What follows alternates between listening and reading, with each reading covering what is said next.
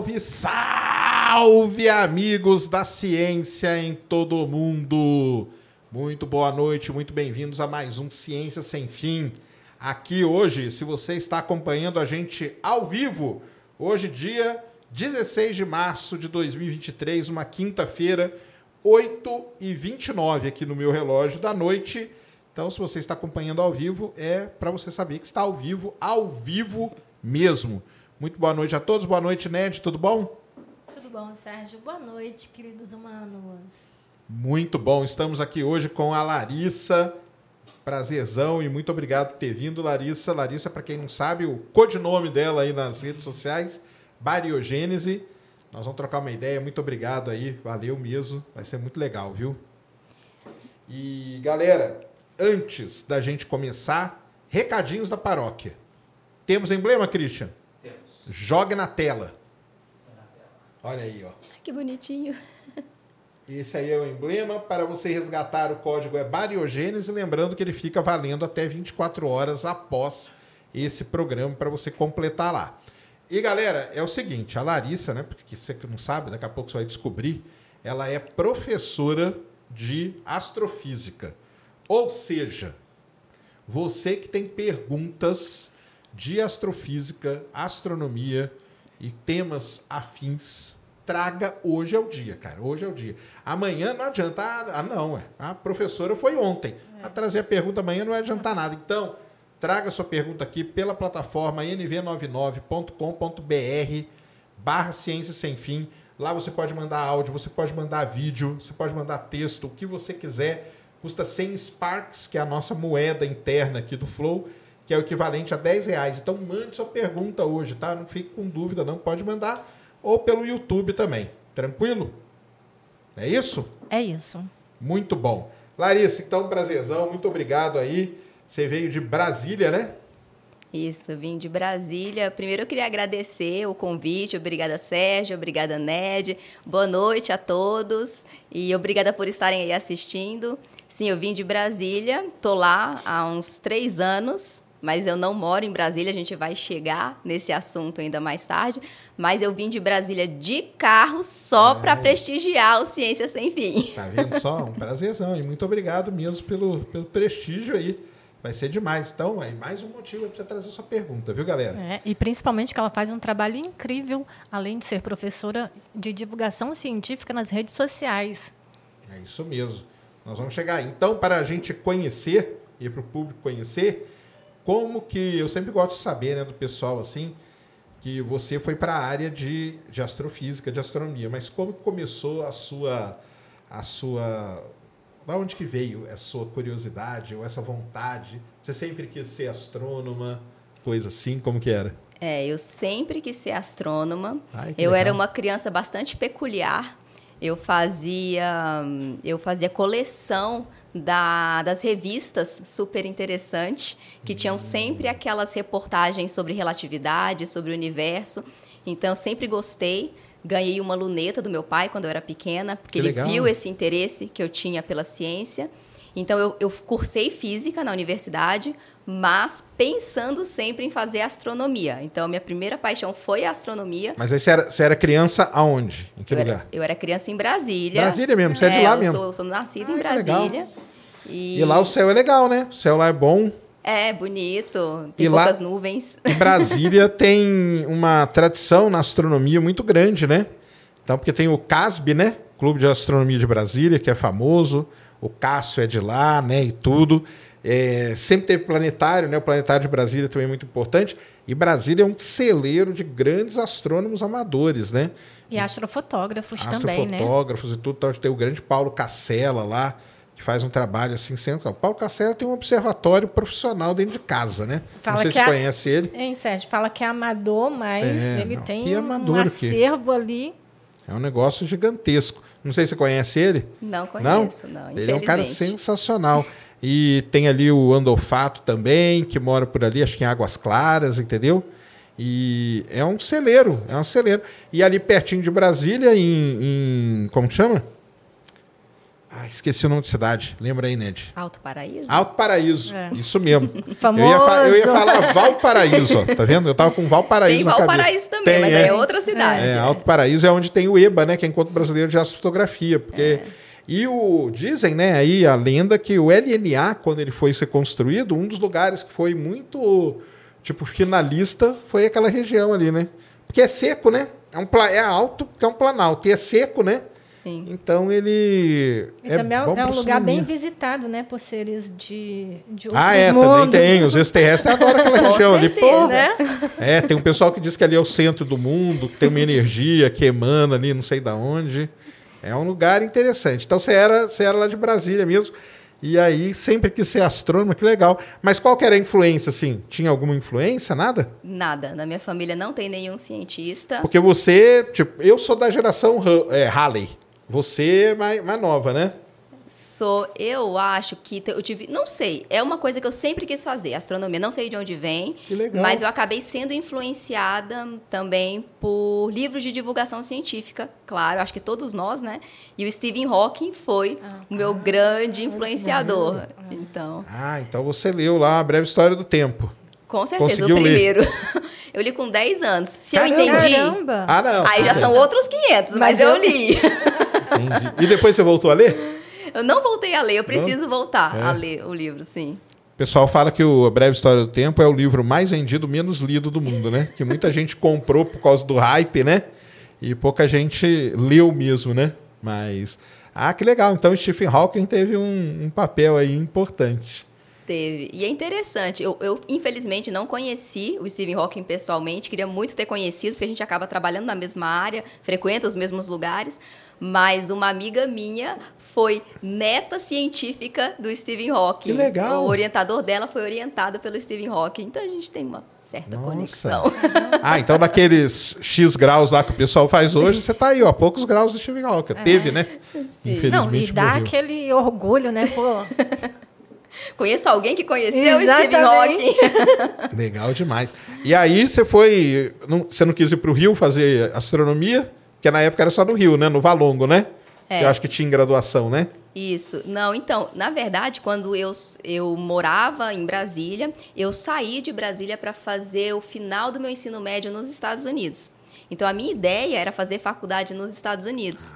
Mas a vida acontece não como planejado, às vezes, e eu acabei voltando para o Brasil e resolvi fazer física na UNB. Na época eu desconhecia que existia até astronomia em outros lugares, como na UFRJ, por exemplo. Eu não sabia. Porque hoje a informação é muito Ah, mais sim, facilitada do que naquela época. Então eu resolvi fazer física na UNB, pensando já numa num Você já tinha um mestrado. plano ali, um, pla um plano de, não, vou fazer física, depois já vou fazer um mestrado em astronomia e vou, vou seguir. Você sempre quis seguir nessa carreira acadêmica mesmo. Sempre. Claro, né? No meio do caminho a gente acaba tendo umas dúvidas. Se decepcionando. A gente acaba tendo. Eu, quando entrei na UNB, eu entrei certa. No meio do curso, no quarto semestre, quinto, eu comecei a titubear. Será que eu quero fazer física mesmo? Eu acho que muito aluno da graduação em física acaba passando por esse momento de dúvida, incerteza, porque a física é um curso que exige muito. Você forma bacharel em física, você meio que está num limbo sobre o que vai fazer da vida e não tem uma profissão direta para um bacharel em física. Para um licenciado, você ainda dá aula. Para o bacharel, você não tem muito o que fazer com um diploma de, de bacharel em física. Então, É, acaba você acaba que... seguindo como pesquisador, professor, né? Então, a não ser o pessoal da nuclear ali ainda tem, né? O pessoal que mexe com, vai para a área médica, né? Com o negócio de raio-x. Mas você tem que fazer uma especialização É, ir, em né? física Isso, médica. que Você não forma e tem algo Ah, para fazer. Com certeza. Ah, eu tive essa dúvida, eu até pensei, como acho que muita gente pensa em casa também que estuda física ou está na graduação. Eu pensei em trocar para engenharia. Ah, é?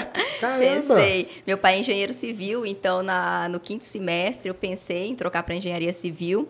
Fui desestimulada por ele mesmo. Ele falou: não queira fazer engenharia civil, continua na física. E eu conversei muito com a professora minha da época de iniciação científica, que é a professora Vanessa. Vanessa, se estiver assistindo, ela é professora da UNB e ela é especializada em gravitação.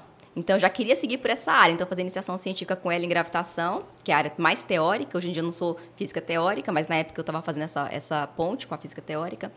E, e, ela conversou muito comigo, foi muito importante nessa minha decisão de permanecer na física.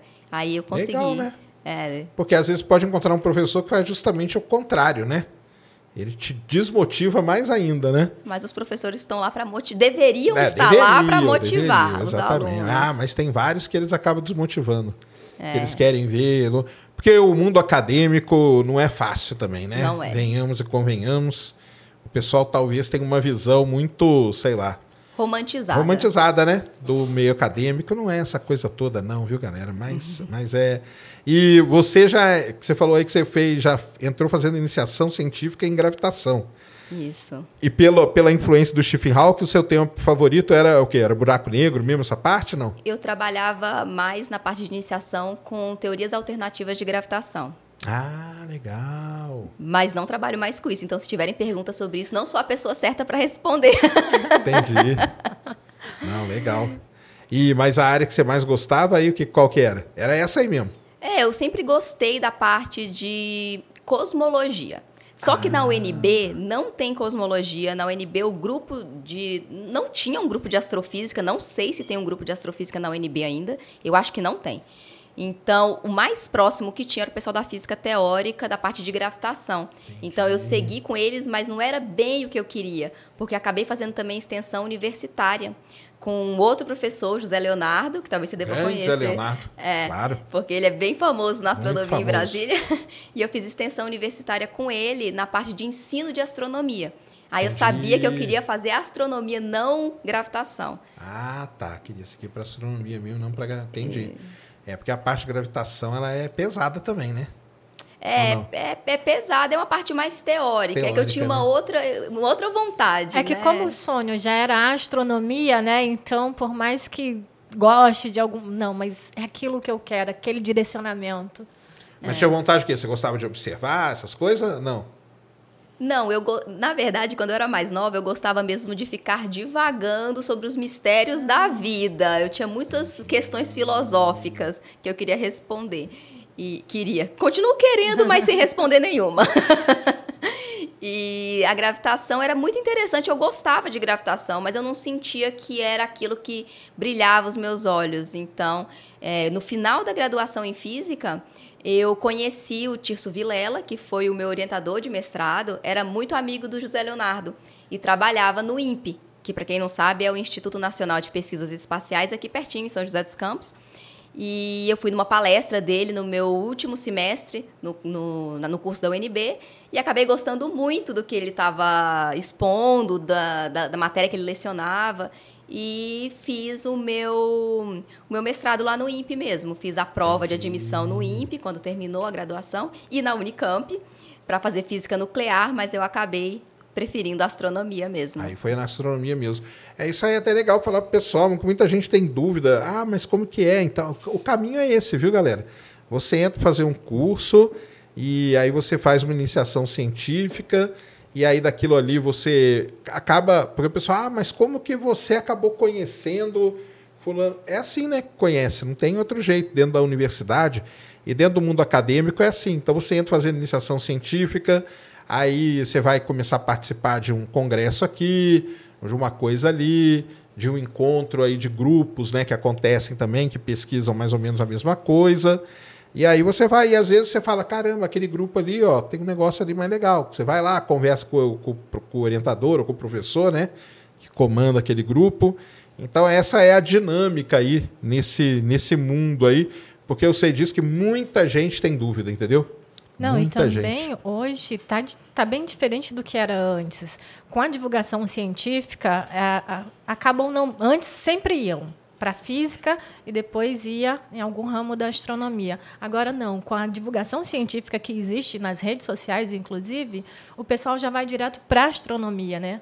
Então hoje está entre aspas mais fácil nesse sentido. Se viesse algum aluno te pedir um, conselho, você daria qual? Fazer astronomia direto ou fazer um curso, tipo um física, e depois fazer astronomia? O que, que você acha que Na seria? minha humilde opinião, eu acho melhor fazer física porque você pode mudar de ideia no meio do caminho e você tem outras possibilidades de pós-graduação e mestrado caso você faça física. É, astronomia você já fecha logo aquilo logo muito, muito cedo. Então eu aconselho fazer física que você ainda tem alguma chance, uma maleabilidade maior é. de escolha. De outras áreas, né? É, porque o negócio que é negócio. O cara, a pessoa quando é jovem, você aí jovem que está nos ouvindo, né? Você acha que você é cheio, das certezas, né? Não é assim? O jovem Exatamente. acha que é cheio das certezas. E aí depois, cara, você entra num curso e fala, caramba, não era bem isso, e agora e tal. É isso aí que, que ela falou. A física ela te dá uma amplitude de várias, né? Muito mais opções. Né? Então você tem várias áreas ali, até igual a gente falou, pode seguir até na física médica, se, se for o caso, né? A astronomia não já restringe muito, né? Sim.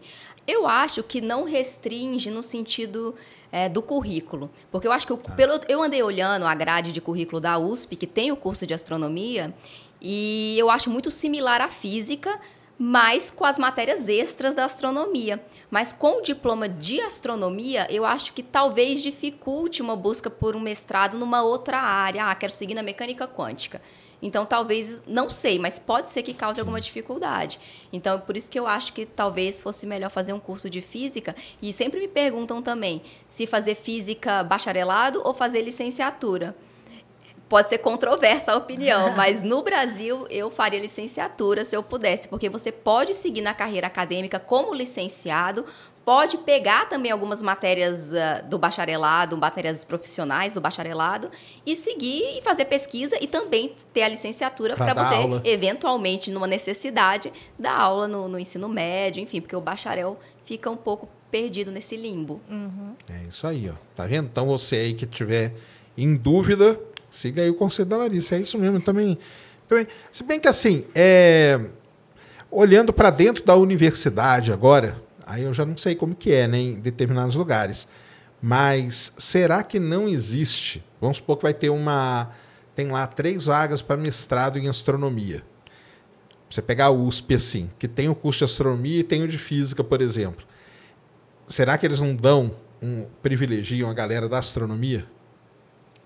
Pode ser, porque sempre existem sempre vieses, tem, né? né? Então, é. no, não somos isentos, é, o mundo não é isento.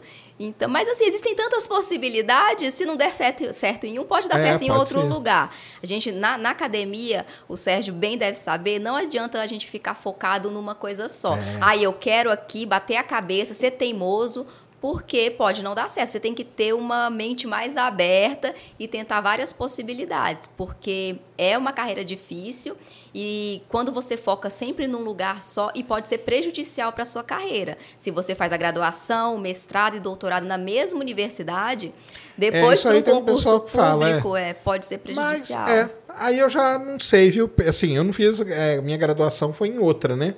Mas o mestrado, doutorado foi na mesma. O pessoal fala desse lance aí de você mudar também e tal, entendeu?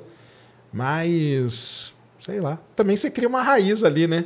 Quando tem um concurso assim, como tem os vieses, né? A galera, opa, aquele cara ali, né, já penou aqui. Sim, se abrir anos, na né? sua universidade. Ah, mas sim. e se não abrir? Ah, é. Aí você tem que tentar em outra e a pessoa, ah, mas você fez tudo no tudo mesmo ali, né? lugar. Qual que é a sua já experiência de né? colaborações? Né? Então, é acaba tendo esse problema. Então, eu acho interessante você diversificar um pouco, mas essa só é minha opinião. Não, é, mas é, mas é isso aí, essa opinião é uma opinião meio geral mesmo, de, de diversificar é a, é a melhor coisa que tem mesmo para abrir as suas possibilidades. Então, isso aí é muito legal. E aí, então, você fez, fez lá o curso de física, foi tranquilo, né? Foi tranquilo, não. Então ninguém acha que vai ser tranquilo o curso de física, porque não vai. Antes de entrar no ar, até estava falando para o Sérgio que o BAC inicial já é cálculo 1. A gente sai do ensino médio achando que é muito bom em matemática. Nossa, arraso. Chegou na universidade, cálculo 1. Aí a humildade bate. e você vê que é bem, bem mais difícil do que você imaginava. Então, e tem vários percalços na universidade. Não é só cálculo 1, né? Todas as matérias são difíceis, ah, inclusive ah, mecânica quântica 1. foi bem é. sofrido para mim. É, né? Você falou, caramba. Não, é isso mesmo. Aí você foi fazer mestrado aqui no INPE. Vim fazer mestrado no INPE, aí eu acabei já migrando para essa área de astronomia que eu queria. O curso lá é de astronomia, né? O departamento de astronomia, inclusive tem o, ge... o departamento de geofísica também. Tem, geofísica, Na época era acima. Espacial, é, era em ali. cima do nosso. E eu acabei fazendo lá com o Tirso Vilela e me especializei em cosmologia mesmo. Que dentro da astronomia existem diversas áreas, né? Você pode estudar grandes estruturas, você pode estudar estrelas, um tipo específico de estrela. Então, são várias áreas dentro da astronomia. Eu acabei é, me ocupando da cosmologia, que é a área que estuda o universo como um todo, a evolução do, em grandes escalas, que a gente chama. Legal. E, mais especificamente ainda, a radiação cósmica de fundo, que é essa radiação, ou seja, esses fótons, essa luz que vem lá do universo primordial. Eu acabei me, me especializando nessa área, que a gente vai fazendo, né? Mestrado, doutorado, vai ficando vai cada vez é, vai afunilando. afunilando mais e ficando mais específico. Entendi. Ah, que legal. Então você foi para essa área aí de, da, da, radiação cósmica, né? É legal demais esse negócio da radiação cósmica. Eu lembro como se fosse hoje, a, quando saiu a foto do COBE, aquele satélite, né? O pessoal falava foto do Big Bang, era, era a manchete da Folha de São Paulo, lembro até hoje. É, os, uh, os investigadores principais do COBE, inclusive, receberam o Prêmio Nobel de Física. É, por causa disso, né? Exatamente, pelas descobertas que foram feitas através eh, desse satélite, muito importante para no estudo da radiação cósmica de fundo, que mostrou que, o, que essa radiação que vem lá do universo primordial, que mais tarde eu posso explicar mais um pouquinho se vocês quiserem, é, ela tem pequenas flutuações de temperatura, ela não é uniforme. Como a gente mediu a primeira vez, os primeiros, as, os primeiros astrônomos que mediram, mediram ela uniforme, a temperatura uniforme no céu. Mas depois a gente viu que tinha essas pequenas flutuações. E são essas pequenas flutuações que podem explicar as estruturas que nós vemos. Que se fosse completamente uniforme, como é que ia ter galáxia, enfim, todas as estruturas que nós vemos no universo. Exatamente. É um negócio legal demais. Isso aí. Muito bom. E aí, depois você foi fazer doutorado. Aí, mais ainda específico ainda nisso. Fui. É, eu terminei o meu mestrado no INPE e eu sabia que eu não queria fazer doutorado no Brasil. Eu tinha uma vontade de sair para fazer o meu doutorado, meu doutorado. E quando estava terminando o meu mestrado, no último ano, eu comecei a ver universidades fora do país. Então, isso é interessante também, que as pessoas sempre me perguntam como estudar fora. Gente, eu pesquisei no Google. Universidades que têm astronomia no mundo, professores que trabalham na área de radiação cósmica de fundo e comecei a mandar um monte de e-mail para os professores é, que eu estava tendo interesse em fazer doutorado fora, como que eu fazia, se tinha vaga no grupo deles e comecei a mandar e-mails e fiquei ligada na, naqueles application, né, que são é, os chamados para fazer o doutorado. E quando saiu, eu apliquei para algumas universidades, apliquei para hum, Universidade de Roma 1, La Sapienza, Universidade de Roma 2, Tor Vergata, e também Heidelberg, na Alemanha. Legal. Então, apliquei para essas três universidades e fiz a prova de doutorado do INPE também, porque eu tinha terminado lá, eu precisava ter alguma garantia de vida, é. sobrevida. então, eu fiz é, para essas três universidades. No fim do dia, eu acabei não conseguindo a bolsa em Sapienza, porque era uma bolsa geral para todas as áreas de exatas. Então, o pessoal da computação, o cara da computação conseguiu a bolsa para estrangeiros, porque eu competia como estrangeira e não como italiana. Então, ele ficou com a bolsa e sem bolsa não dá para ir morar na Europa. Né? A bolsa, quando eu falo, é tipo salário, viu, gente? A gente recebe um salário para fazer o doutorado. E aí ficou inviável. Heidelberg eu também fiquei na shortlist, mas não consegui a bolsa. E aos 45 do segundo tempo, o pessoal da Universidade de Roma Tor Vergata me ligou, fizeram uma entrevista comigo e falaram se o Brasil poderia pagar a minha ida para a Itália. Eu falei, olha, inviável, nem apliquei para uma bolsa no Brasil. Aí eles falaram, não, então pode vir que a gente vai pagar. Então foi aos 45 do segundo tempo. E eu joguei meio um verde também, ó, não vai ter jeito, hein? Se virem. Deu certo. Aí eu fiz meu doutorado em Roma, na Universidade de Roma, é, três anos, porque lá na Europa são três anos, em geral, de doutorado. Você pode estender três mais um, mas sem a bolsa. Então, os três anos são pagos. Aí eu fiquei três anos em Roma estudando radiação cósmica de fundo também, com o meu orientador era o Amedeu Balbi. Eu não sei se você conhece o Amedeu Balbi. O Amedeu Balbi ele é divulgador científico e ele tem um canal enorme na Itália, diversos é, livros já, já, já de divulgação. Ele é o Marcelo Glazer da Itália, eu gosto é. de falar assim. Ele é super premiado, então ele foi meu orientador Legal. de doutorado. Inclusive, ele foi um incentivo também para eu começar a fazer divulgação científica, não só na internet, como escrever, enfim. E quem não segue o Amedeu, segue lá, mas é tudo italiano, gente, o canal dele. Mas dá para entender devagarzinho, dá assim, dá, dá para entender. E aí eu fiz com ele lá três anos de doutorado e fiquei para mais dois anos de pós-doutorado depois. Então, ao todo, eu fiquei cinco anos morando na Itália, estudando Legal. radiação cósmica de fundo. É interessante, né, que a Itália ela tem uma, uma tradição, né, nisso aí, né, de, de astronomia, né? Essa sapienza aí tem um pessoal forte pra caramba, né? Até agora, né, negócio de ondas gravitacionais, né? Tem uns grupos bem fortes lá, né? Tem, a Itália é bem forte nessa questão de, de astronomia, realmente. Tanto Roma 1 quanto Roma 2, tem bastante gente trabalhando. A Itália como um todo, a Cissa também, em Trieste, várias, várias universidades da Itália têm esse... Mas também lá eles vêm da história, né? A é, história, né? Começou com certeza, tudo lá, né? Começou né? tudo lá, é verdade. Ainda bem que mantiveram, né? Tem um observatório bonito lá, o Observatório do Vaticano, né? Que Sim. É, que é histórico e bem bonito, né? Então ali tem, tem várias coisas. Né? Ah, o cara lá de Marte, o Schiaparelli, é italiano, né? Giovanni Schiaparelli começou a observar Marte lá na Itália com o telescópio dele. Na época era um, um dos melhores do mundo, era, era lá que ficava, né? Então tem essa, toda essa tradição, né? Tem essa tradição aí. Que legal. Muito bom. Então aí foi. E, então você especializou mesmo foi em radiação cósmica de fundo. É, eu, assim, a minha especialidade é essa, mas é claro que durante a carreira ah, a gente sim. acaba fazendo outras coisas e hoje eu trabalho com outros observáveis também, mas na, o que eu me especializei foi em radiação cósmica de fundo. Então, meu doutorado eu fiz é, forecast para como é que fala forecast? Previsão. Previsão. Desculpa, gente. Lá pelota, tô brincando. É, eu, fui, eu fiz previsão para para outros experimentos, inclusive o Euclid que está sendo lançado, vai ser lançado agora, agora esse ano. ano. É, eu trabalhei para o Euclid, fazendo previsões para o Euclid. Mas na época eu não fazia parte da colaboração, acabei não fazendo. É bastante difícil entrar numa colaboração grande, principalmente como estudante, tem restrições, não é tão simples.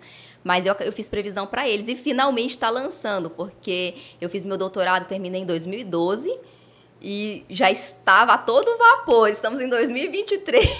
Vai lançar no final do ano, parece. Finalmente sai, tomara que saia, estamos na expectativa. É, porque esse lance aí da radiação cósmica de fundo, depois do COBE, teve o Planck, né? Que foi o outro grande. Teve o WMAP. Teve de... o WMAP antes, né? Isso. E aí depois veio o Planck, né? E eles sempre melhorando a resolução ali dessas flutuações, né? Exatamente. É, a temperatura foi muito bem caracterizada com esses três grandes satélites, é, dois dos Estados Unidos, da NASA, né, principalmente. E um da ESA, né? E um é, da Agência Espacial Europeia, que é o Planck, que foi o último. Foi o último. Que né? já não está mais em operação, é mas tem dado para caramba. Tá aí, né? É. Sim, para ser analisado. E agora os próximos experimentos, que inclusive eu trabalho, um deles que a gente pode conversar, é sobre a polarização da radiação cósmica de fundo, esse outro observável. Então a gente tem a temperatura e a gente tem a polarização. Agora o grande hype é a polarização, Entendi. porque ela pode provar teorias inflacionárias. Legal. Então, que para quem não sabe também. Ah, não, vamos falar disso aí, porque, é. por exemplo, ali naquele, naquela. Ô, ô, Christian, põe aí, cara. Planck. É, coloca assim, ó. Planck CMB. Que aí vai aparecer a imagem. Porque tem umas coisas que o pessoal fala naquela imagem que é muito interessante. Não sei se já ouviu falarem. Coloca aí. É, Isso. pode pegar essa, essa aqui, ó, se ela estiver boa aqui. É a segunda aqui, ó. Isso. É, essa, esse cara aí, abre ele aí. Então, para quem nunca viu, pessoal, isso aqui é uma imagem, seria o universo, né? Essas corzinhas aí, é, só lembrando, tá, que a variação é muito pequena, né? Uma parte em 100 mil. Uma parte em 100 mil. Mas o que é vermelho seria mais quente, o que é azul seria mais frio, né? E aí, em cima dessa imagem, tem uma galera que fala umas coisas muito legais, não sei se já ouviu falar disso. Por exemplo, eles falam que tem uma região aqui, eu acho que é essa aqui, ó. Ah, o cold é, spot. É, é, o cold spot, que é onde um outro universo está encostando no nosso. Não, essa teoria eu nunca tinha não? ouvido, não. Porque tem, o que, que o pessoal faz, né? É, então, para quem não sabe o que, que é, isso aqui está querendo dizer, ah, lá teve o Big Bang, lá o início do universo. Ah, aliás, uma das coisas legais da gente falar foi esse experimento do Kobe e tal, foi uma das grandes, vamos dizer assim, pilares para, né, uma das grandes evidências de que o universo começou com um Big Bang, né? Isso, uma das grandes evidências para a teoria do Big Bang, que a gente chama de modelo cosmológico padrão hoje, foi a descoberta da radiação cósmica de fundo, porque ela era prevista pelo modelo do Big Bang. Isso que é legal. Então, por exemplo, a gente sabe, lá na década de 20, 29, né, o Hubble viu que o universo estava em expansão. Então, ele viu, observando, não era nada teórico, era já tinha a vida, eh, já tinha, eh, a teoria já existia, e depois ele viu, observando galáxias, que o universo estaria em expansão. Então, se você fizer uma linha do tempo para trás, o universo era cada vez menor, cada vez mais quente, cada vez mais denso. Então, essa foi a semente que germinou no modelo cosmológico padrão. E as pessoas começaram a estudar isso e perceberam que se o universo era um mar de partículas e radiação altamente quente e denso no início, essa radiação ia chegar em algum momento, a gente poderia observar essa radiação. E foi isso que aconteceu. A gente acabou observando na década de 60, por acaso, aí quando eu falo a gente, os cientistas, tá? Eu, é, eu, eu também falo isso. Eu não estava lá, eu não. Falo, a gente tá eu não tenho nada a ver com isso, não. É, o, o Penzias e o Wilson, na verdade, eles estavam é. acidentalmente, eles estavam é, observando a galáxia, calibrando antena. É, eles trabalhavam no laboratório Bell, né? Isso. Bell Laboratories, e é, a história é até legal pra caramba que tinha um ruído ali que eles não conseguiam falar o que, que era. Chegaram até a limpar os cocô de pombo, né? Que eles pensavam que era o cocô de pombo que estava gerando. Passaram lá dias limpando aquilo e o ruído, para eles era ruído, né? Persistia, né? E aí Isso. que veio essa. Aí eles, inclusive, ligaram para os colegas dele de Princeton e falaram: olha, tem um ruído aqui no nosso telescópio, a gente não sabe identificar. Aí o pessoal de Princeton, que inclusive o James Peebles fazia parte desse grupinho, poxa, passaram a perna na gente, porque eles estavam construindo Tavam um experimento para medir, medir, a né? radiação é. cósmica de fundo. E o Penzias e o Wilson acabaram recebendo o Prêmio Nobel de Física é, na década Peebles também, né? O Peebles sim, mas agora 2018, eu acho. É, 2018, anos muitos anos depois é. ele recebeu, né? Pela Foi, obra. Pela obra, isso mesmo. É isso mesmo. E uma coisa muito legal aí que, que a Larissa falou, para o pessoal entender, é isso. A, toda. Que o pessoal às vezes eles não entendem, né? Isso. Toda a teoria, pessoal, disso já estava pronta. Foi lá Einstein, aquele Friedman, né? Aquela galera lá. Eles já tinham, eles pegaram as equações do Einstein, foram resolvendo, e dali começou a aparecer um monte de coisa que, como a gente diz, né? Teoricamente, estava tudo ali só que ainda não tinha nada né, comprovado, observado, observado e tal. Aí veio esse experimento de, do pessoal aí, do, do, Pen, do Wilson e do Penzis, né? Uhum. Penzis que a gente fala. O Peebles lá também querendo fazer. Só que foi com o Kobe, na verdade, né? Que veio a grande comprovação, né? É, porque quando o. É importante mencionar isso, porque quando Penzias e Wilson mediram essa radiação do universo primordial, eles mediram uma temperatura no céu uniforme. Isso. Porque não tinha sensibilidade. Na verdade, eles mediram sem, sem querer, por acaso. E também uma pequena região do céu. Mas é, a teoria previa que se essa radiação existisse, ela deveria ter flutuações de temperatura, porque nós vemos hoje estruturas no céu. E a gente precisa de uma semente para essas estruturas. Então lançaram todo um projeto para lançar esse satélite, lançaram o satélite COBE e ele mediu pela primeira vez essas que a gente chama anisotropias na temperatura da radiação cósmica de fundo, que são essas flutuações de temperatura que foi mostrada aí para vocês naquele mapinha do céu. E por isso é, ganhou-se o Prêmio Nobel de Física também. É isso aí. Então, assim, a ciência da, da astronomia ela tem muito disso, né? O cara vai lá, ele, ele faz tudo teórico, tá tudo lá bonitinho, né? Só que talvez observar é uma coisa que vai demorar ainda, né? Ah, Ou nem chegue, né? Tem muita nem... teoria que é... morre pelo caminho. Que vai ficando pelo caminho. Mas então, e aí em cima, isso aí, aí em cima dessa imagem, aí, dessa última, né? Então teve o do Kobe, que eram basicamente duas manchas, depois a do WMAP, que começou, né? A aparecer umas coisinhas, a do Planck, que é a melhor que a gente tem até o momento, né? O Euclide vai gerar algo parecido no final ou não? Não, o Euclide vai medir lentes gravitacionais. Então ele está buscando por energia escura. Por, ah, por isso tentar explicar é, melhor o setor coisa, escuro. O setor é. escuro do universo. Isso. isso Mas aí, então, em cima dessa imagem aí, tem uma galera que tira outras teorias. Porque a teoria pode, o cara pode fazer, não tem problema nenhum, né? E uma delas é isso, né? Que tem o cold spot, que aí o pessoal fala que é onde um universo, né? Se a teoria do multiverso ela existir, aqui seria o ponto onde um universo encosta no outro. E tem também o cara que mede. Eles fazem um processamento aqui e eles descobrem, o cara põe umas setinhas e tal, que tem tipo um redemoinho. Não sei se já viu essa imagem também. Não que é alguma, uma, alguma propriedade, e aí ele fala, tá vendo esse ponto aí? Também é onde uma outro universo está encostando e tal. Gente, me mandem essas teorias para eu é... elaborar matemática para a gente ganhar o Nobel. Tem Vai uns negócios que, né? muito, tem uns negócios muito louco, o pessoal faz só olhando para essa imagem aí do da radiação cósmica de fundo. Que inclusive com essas ideias você acaba realmente fazendo uma teoria e vai que não Imagina, tentar, né? Tem que voltar aqui no ciência para É. Ah, eu vou achar, eu vou procurar aqui, vou achar e vou, eu vou colocar aqui. Porque é muito legal. É, o eu acho legal é isso, né? Que em cima de, desses dados, o dado ele dá, ele abre aí uma possibilidade para tudo, né? Para comprovar coisas que estavam ali bonitinhas e para criar novas ideias, né? Assim, as novas ideias não tem problema, o cara vai criando, né? Igual você falou, muitas vão morrendo pelo caminho, né? Mas vai que uma dessas aí, né? Vinga, né? Sim, o interessante mencionar que como que a gente, a partir. Às vezes as pessoas olham esse mapa, tá, e como que a partir desse mapa você consegue identificar alguma coisa? Então, como o Sérgio mencionou, a gente tem a teoria, e a teoria ela foi desenvolvida, começou lá com Einstein na relatividade geral, veio um matemático russo, Friedman, resolveu as equações de Einstein, e ele resolveu assumindo o universo homogêneo e isotrópico, ou seja, o universo ele é igual em todos os lugares e igual em todas as direções. E o modelo foi se desenvolvendo. Veio o Hubble, viu que o universo estava em expansão, e, e assim foi indo, e tudo desenvolvido matematicamente. Ou seja, nós temos equações matemáticas, a partir dessas equações matemáticas, nós conseguimos medir exatamente como seria o espectro dessa radiação, como seria uh, a correlação entre as temperaturas dessa radiação cósmica de fundo com as equações.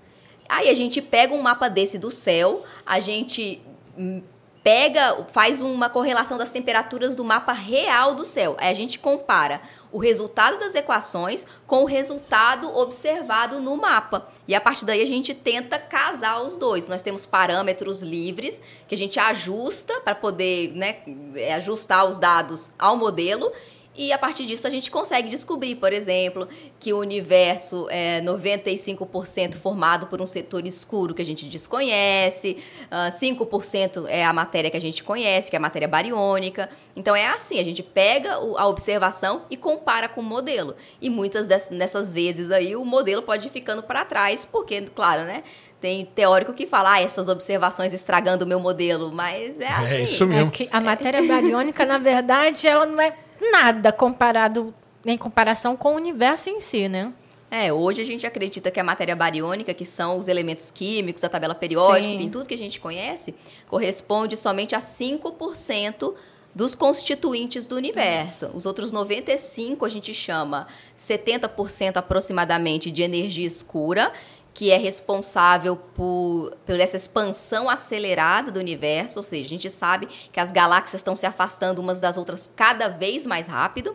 E a esse fenômeno, né, causa desse fenômeno, a gente chama de energia escura, mas a gente não sabe o que é essa energia escura de fato. E a matéria escura também corresponde a aproximadamente 25% do universo, que a gente também não sabe o que é. A gente sabe que ela está lá indiretamente, por outros experimentos, mas a gente não sabe exatamente o que ela é. É, que a gente até fala para o pessoal que a gente chama de matéria escura e de energia escura e não uma cor, exatamente pelo fato da gente não saber o que, que é.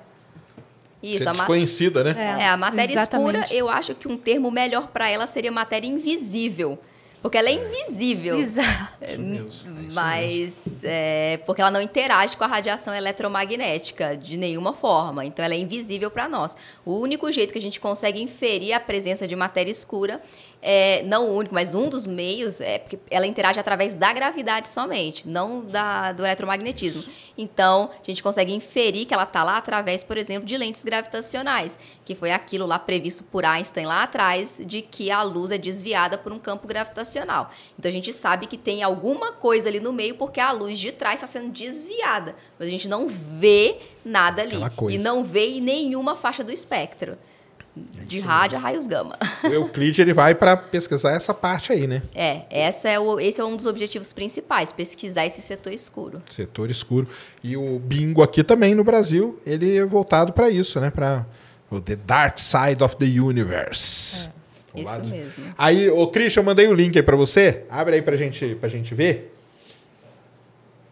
E então é isso aí, pessoal. Aliás, ela falou um negócio muito legal, que é isso mesmo. Quem trabalha com modelagem, cara, você fala assim pro cara, cara, não adquire mais dado nenhum. Porque tá tudo perfeito. Quando vai lá e adquire mais dado, ferra tudo, né? Fazer outro modelo. É assim mesmo. Não mexe mais, não, que tá não bom. Mexe, é. Ó, então tem aí, ó, o cold spot é, seria ó, a evidência para um multiverso, ó. Tá vendo? Hum. E isso aí ficou é, lá naquele cantinho mesmo que eu falei, ó cara dá um zoom lá, ó, então a variação ela é bem pequenininha mesmo, tá? É em Kelvin, né, lógico. E aqui ele vai explicar isso, entendeu? Que esse que essa anomalia aqui tem alguns vai descendo aqui, Cristian, ver se ele se eu achei um link bom aí, ó. Tá, ele vai falando, parará. E ah, ó. Aí ele vai explicar por que que poderia ser. Então, é, isso aí é, é uma da, das ideias, é isso. É porque o pessoal vai tentando explicar essas anomalias, né? E esse cold spot aí, ele é uma coisa que não tem, né? Como, por que, que ele está ali e tal, né? O meu mestrado foi, foi exatamente ele? em anomalias da radiação ah. cósmica de fundo. Só que eu foi, é, eu especificamente eu trabalhei com a anomalia norte-sul, que tem o hemisfério norte tem potência diferente do hemisfério sul. Uhum. Mas o cold spot também é uma anomalia. Inclusive, eu estava numa banca de mestrado semana retrasada de um aluno do INPE sobre o cold spot. Porque e ele falou que era multiverso ou não? Ele, não, mas ele, não, ele mencionou algumas ah, possíveis tá. explicações, mas não, não tem explicação ainda. Não, a gente não sim, é sabe claro, é, o que são essas anomalias, ou é. se elas são até mesmo relevantes estatisticamente. A gente não sabe. É entendeu? Porque a gente vai trabalhar na cosmologia, a gente tem uma dificuldade muito grande com a estatística em cosmologia. Então, assim, para a gente 3 sigma, nossa, é um monte. Mas a gente sabe que quem trabalha com experimentos mais precisos, partículas, por exemplo, isso não é nada, né? Não quer dizer nada. É, aí nós vamos ter que explicar pra galera o que, que é o. Tre... Agora, se eu tivesse na banca, eu ia perguntar pro cara: você acha que é um multiverso? Tá encostando aí um outro universo? Você falou um negócio aí que é muito legal, nós vamos ter que explicar pra galera aqui, que o pessoal não vai saber o que, que é o tal do 3 sigma. É o seguinte, pessoal, quando você faz um experimento e pega dados, né? Isso aqui é um dado, né? Satélite ficou lá medindo, ou você vai medir estrelas, ou você vai medir galáxias, ou você vai medir partículas, igual ela falou. Existe um negócio na estatística que mede a dispersão que esses seus dados estão. É como se fosse uma medida de erro, tá? Para simplificar, muito simplificado. E essa medida de erro, ela recebe o nome de desvio padrão, né? E a letrinha grega que, que representa ela é o sigma. Então, o que, que acontece? O pessoal que mexe com estatística e com dados e tal, eles estabeleceram né, alguns padrões, né? Que para aquele dado ser relevante, né? Ele tem que estar tá ali dentro da que a gente chama de três sigmas, né? Ou seja, três vezes o desvio padrão.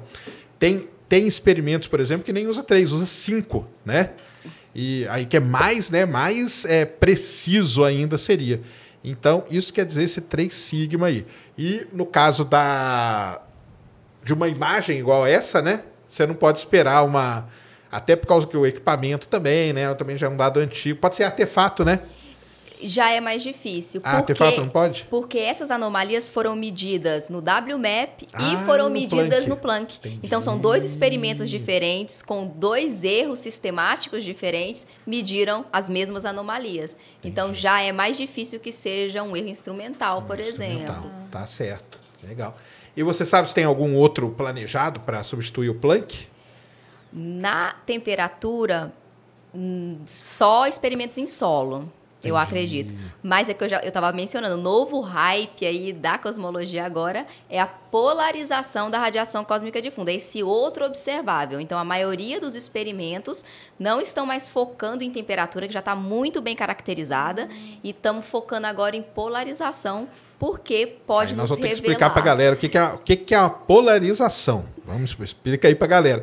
Todo mundo já deve ter usado ou comprado aí no camelô o cara vende lá o óculos de sol. Ah, esse aqui é sim, a lente dele é polarizada, tá? Fica tranquilo, não é? O pessoal não, não vende assim? Isso. Explica pra galera o que é a polarização. Aí nesse até nesse caso aí. É, porque é, a luz é uma onda eletromagnética e ela pode oscilar em uma direção. Então, é, a gente mede essa polarização da luz. Que é a, o sentido de vibração dela. Isso. Ela tá, ela tá vindo assim. Só que pode acontecer alguma coisa no meio do caminho que mude a polarização dela. E ela começa a vibrar assim, entendeu? E quando tem essa mudança é interessante, né? Isso. E a, e a gente tem parte dessa luz da radiação cósmica de fundo, não ela toda, é parcialmente polarizada. Ah, parcialmente só. Isso. Então, é um sinal muito fraquinho. Mas e imagino, se na temperatura já é fraco, imagina a polarização. A é muito fraquinho. E tem essa polarização da radiação cósmica de fundo, a gente pode ter diversas informações novas com esses experimentos. O Planck mediu a polarização, mas assim, com um erro ainda. É legal, estava legal, mas pode melhorar bastante é o que tinha, né? ainda. Vamos é dizer, o que né? tinha. E existem Bem, como é que eu vou explicar? Existem dois observáveis diferentes na polarização, vamos dizer assim para simplificar. Então, esses dois observáveis, um deles já é medido com uma certa precisão e o outro ainda não. E tem duas formas de gerar esse, outro observável, que é através da lente gravitacional desses fótons da radiação primordial ou através de ondas gravitacionais primordiais que são previstas por teorias de inflação. Que legal. Então, se a gente medir esse observável em uma certa escala angular do céu, ou seja, numa certa abertura do céu, a gente prova os modelos inflacionários. E esse seria com certeza uma descoberta de prêmio Nobel, e é por isso que a maioria dos experimentos hoje então, em radiação disso estão em cima disso. Não sei se você lembra até do BICEP, o experimento Sim, claro. BICEP, que em 2012 anunciou, anunciou, anunciou, que tinha né? descoberto, é. sim, esse, esse observável especial mas era um, uma é, contaminação da galáxia. É isso mesmo. Hum. Não processaram, parece direito, né? Os dados. Que é exatamente o que eu trabalho hoje no, nos experimentos, que, que, é remoção de ruído e contaminantes. Então, pessoal, é isso aí. O que acontece? Quando você tem um sinal, tá? Tipo, esse, esse mapa aqui, ele é um sinal. Só que não veio só ele. Vem o que a gente chama de atributos, vem junto, entendeu? Então, às vezes, você combina uma coisa com a outra e sai uma outra coisa. Aquela outra coisa que sai, a Larissa chama de observável, né? Então, eu, na minha área, a gente chama de atributo que é um outro atributo daquele sinal, né? Tipo, polarização é um, velocidade de propagação é outro, é, sei lá, orientação. E aí tem cada um, alguns desses podem ser que eles deem informações que o outro não dá. E aí você encontra ali o que você estava procurando. Então, o pessoal está tentando é, ver as teorias inflacionárias, né? Que aí já é uma outra coisa que a gente tem que explicar para a galera. Não é inflação, não, tá, pessoal? Do mês aí e tal. E não. também tá ruim. Tá ruim também. Mas não é isso, não. Aliás, do universo foi muito pior, né? Quando o universo surgiu lá, lá no comecinho, teve um momento, né? A gente não sabe se teve, né? É isso que está indo atrás, né? Exato. A gente não sabe, mas tudo indica que teve um, um curtíssimo espaço de tempo que o universo cresceu muito. Então o pessoal chama esse período da vida do universo período inflacionário, né? Isso, e não foi assim, a teoria não surgiu do nada para é, nada. Claro. E o modelo cosmológico padrão é um modelo muito bom, é um modelo que explica muito bem os dados, mas eles, eles têm alguns probleminhas é que a gente tem que, curto que eu é, chamo. A gente tem que dar conta de alguns problemas, então a gente fica inventando um monte de puxadinho para dar conta dos problemas. Então, matéria escura, energia escura são tudo adendos que foram adicionados ao modelo cosmológico padrão para explicar esses observáveis, como as lentes gravitacionais, enfim, a curva de rotação de galáxias. É muita matéria, né, gente? Vai ter prova, hein, depois. Vai, hoje vai ter. E, e alguns desses problemas, a, a forma que encontrou-se de explicar esses problemas foi dando ao universo uma expansão exponencialmente acelerada lá nos primórdios. Então a gente, a gente, eu não, o Alan Guth, o Starobinsky, enfim, eles fizeram esse modelo Estão vivos ainda os dois, inclusive, estão aí na conconcorrência para o Nobel. Ser caso... legal se, se descobre isso mesmo? Ia ser legal para cair com eles vivos, né? Nossa, o, eu conheço pessoalmente o Starobinsky ah, e, e, ele é muito cotado na Rússia. Ele é o mais cotado atualmente assim para um possível Nobel. E, e a gente está sempre juntos em conferências. Starobinsky é gente boa. E são os dois. Então, não, tem outros também, né? O Andrei Linde, tem outros pesquisadores também Mas que são cotados. são os principais. São os principais, né? são os artigos originais. Isso. Independentes também que eles fizeram. Então, para explicar esses probleminhas, eles bolaram esse modelo e explica.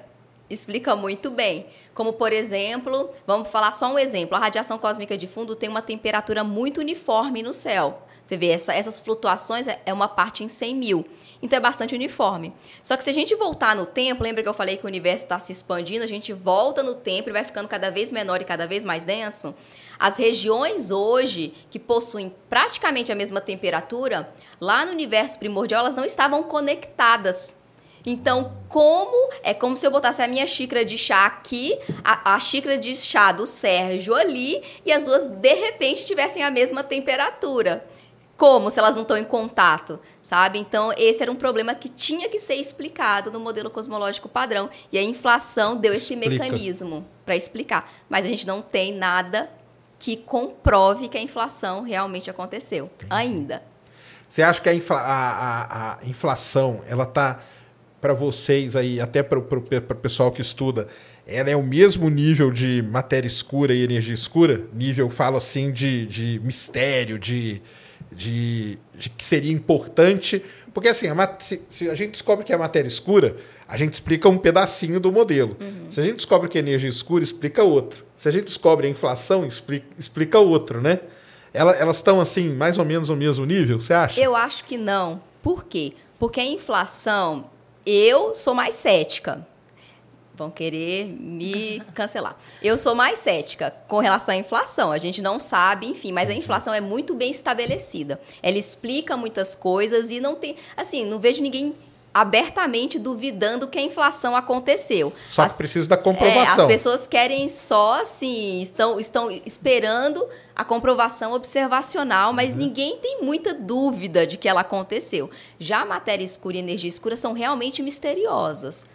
Nós realmente temos modelos, mas assim, a gente realmente é uma, é uma questão bem mais, acho talvez difícil de ser respondida. Entendi. Agora, se esses experimentos não medirem esse, esse, esse observável na radiação cósmica de fundo, nós estamos com problemas. O modelo cosmológico padrão vai estar vai tá com um problema. Claro que existem outras maneiras de provar inflação, como, por exemplo, medindo diretamente essas ondas gravitacionais primordiais, que é ainda mais difícil. Nós ainda não temos equipamento, né? Não, ainda mais difícil. E no caso da radiação cósmica de fundo, os experimentos já estão se tornando bastante precisos e estamos chegando num limite né, num limite. No limite da tecnologia, você diz? Não, no limite do possível, ah, porque a gente tem uma coisa chamada variância cósmica, que é o fato da gente só ter um universo. Então, um universo em larga escala, a gente tem um erro inerente que a gente não consegue superar. E a gente está quase atingindo já esse erro. Então, se a gente chega. E aí não tem mais o que fazer. Entendi. Não tem um outro universo para a gente olhar, né? não tem. Então, certo. agora, é, inclusive, o experimento que eu estou trabalhando agora em radiação cósmica de fundo, que vai observar a sua primeira luz ainda esse ano, também está procurando por isso, que é um experimento chinês, que eu nem cheguei lá ainda, né? Eu parei na Itália. Ah, não, é, não, mas é porque essa parte aí é o início do universo, né? É, é um negócio muito legal, né? Da gente tentar entender o que, que aconteceu, né? E a gente tentando, ah, fica aqui, né? Os, pessoal tentando modelar, tentando né, buscar explicação. E, e aquele negócio, vão lá e observam um negócio e aí ferra tudo que já estava mais ou menos explicado, igual quando descobriu o Hubble lá descobre que expande, beleza. Aí, anos depois, ali no final da década de 90, descobre que não só expande, mas expande acelerado. Aí que entra a energia escura no meio e tal, né? Então, e ainda hoje tem aquele problema da, da constante Hubble, né? Isso. Que a gente mede ela de um jeito, dá um valor, mede de outro, dá um valor muito discrepante. E como que pode isso acontecer? O que, que você acha que é? Olha, eu costumo não achar nada. Eu sou física não, mas, a, mas aqui você pode, aqui você pode apostar, fazer apostas aí.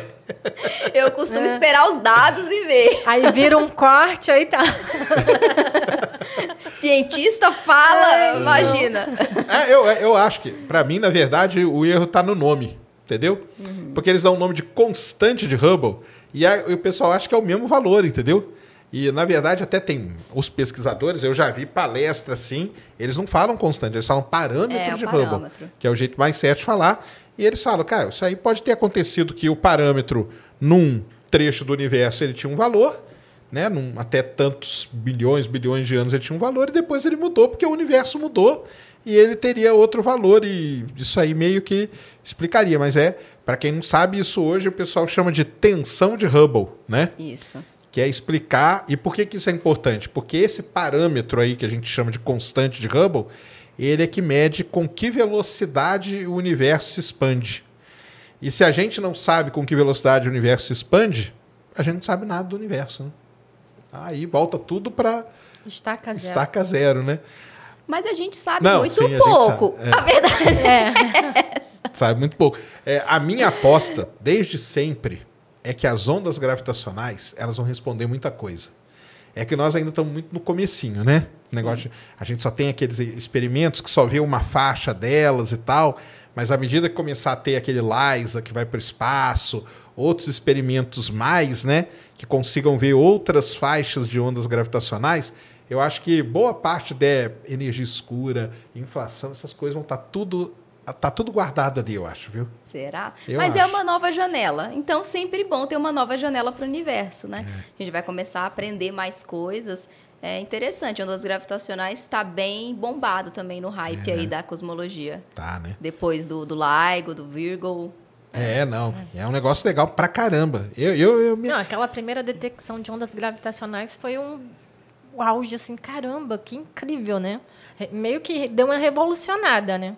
Não, com certeza. Eu estava na China já, que eu vou voltar nisso depois, mas eu já estava lá uh, quando teve essa descoberta e o meu supervisor de pós-doutorado na época, continua sendo, né, hoje em dia, não supervisor, mas continua trabalhando na área, ele é especialista em ondas gravitacionais. Mas fazia muitos anos que ele estava trabalhando em radiação cósmica de fundo, porque não acontecia nada na galera das ondas gravitacionais. Então, Quando então, no, detectou ele, no opa! meio do meu pós-doutorado, ele falou assim: Larissa, você está sozinha, vou voltar para minha área. Legal. Desculpa aí, né? Eu ainda vou, eu ainda vou além. Para mim, a resposta vai estar, sabendo o quê? Na tal da astrofísica, o pessoal mete o pau em mim por causa disso. Mas eu acho que vai estar naquele lance que é da astrofísica multimensageira. Quando a gente conseguir, que a gente ainda não consegue direito, integrar né, o espectro eletromagnético com onda gravitacional e mais neutrinos nessa, nessa história toda, eu acho que é aí que está boa parte de, dessas respostas. E eu acho que o pior ainda, vão criar várias outras questões que hoje a gente não tem nem ideia do que, do que tem. Nem ideia, que deve ter coisa muito mais complexa daqui a alguns anos, quando o pessoal estiver dominando isso, é a minha, minha esperança, é o que eu acho mesmo. Achismo total, viu, pessoal? Eu acho que o dia que a gente dominar esse, essa integração de dados, daqui a pouco, sei lá, daqui uns 20 anos, pô, os caras lá em 2020, cara, o problema deles era energia escura, ó. Que, pô, hoje a gente já tem 300 problemas mil vezes pior, entendeu? Pô, mas você tá sendo otimista, 2040? Sendo, eu ah, eu acho que daqui a uns 20 anos a gente consegue integrar Será? essas coisas. Será? Matéria escura tá no jogo aí desde a década de 30. O pessoal achou que era rápido. Não, isso aí, rapidinho, vamos encontrar um monte de candidato, LHC, vamos colidir partículas. Ó, oh, até agora.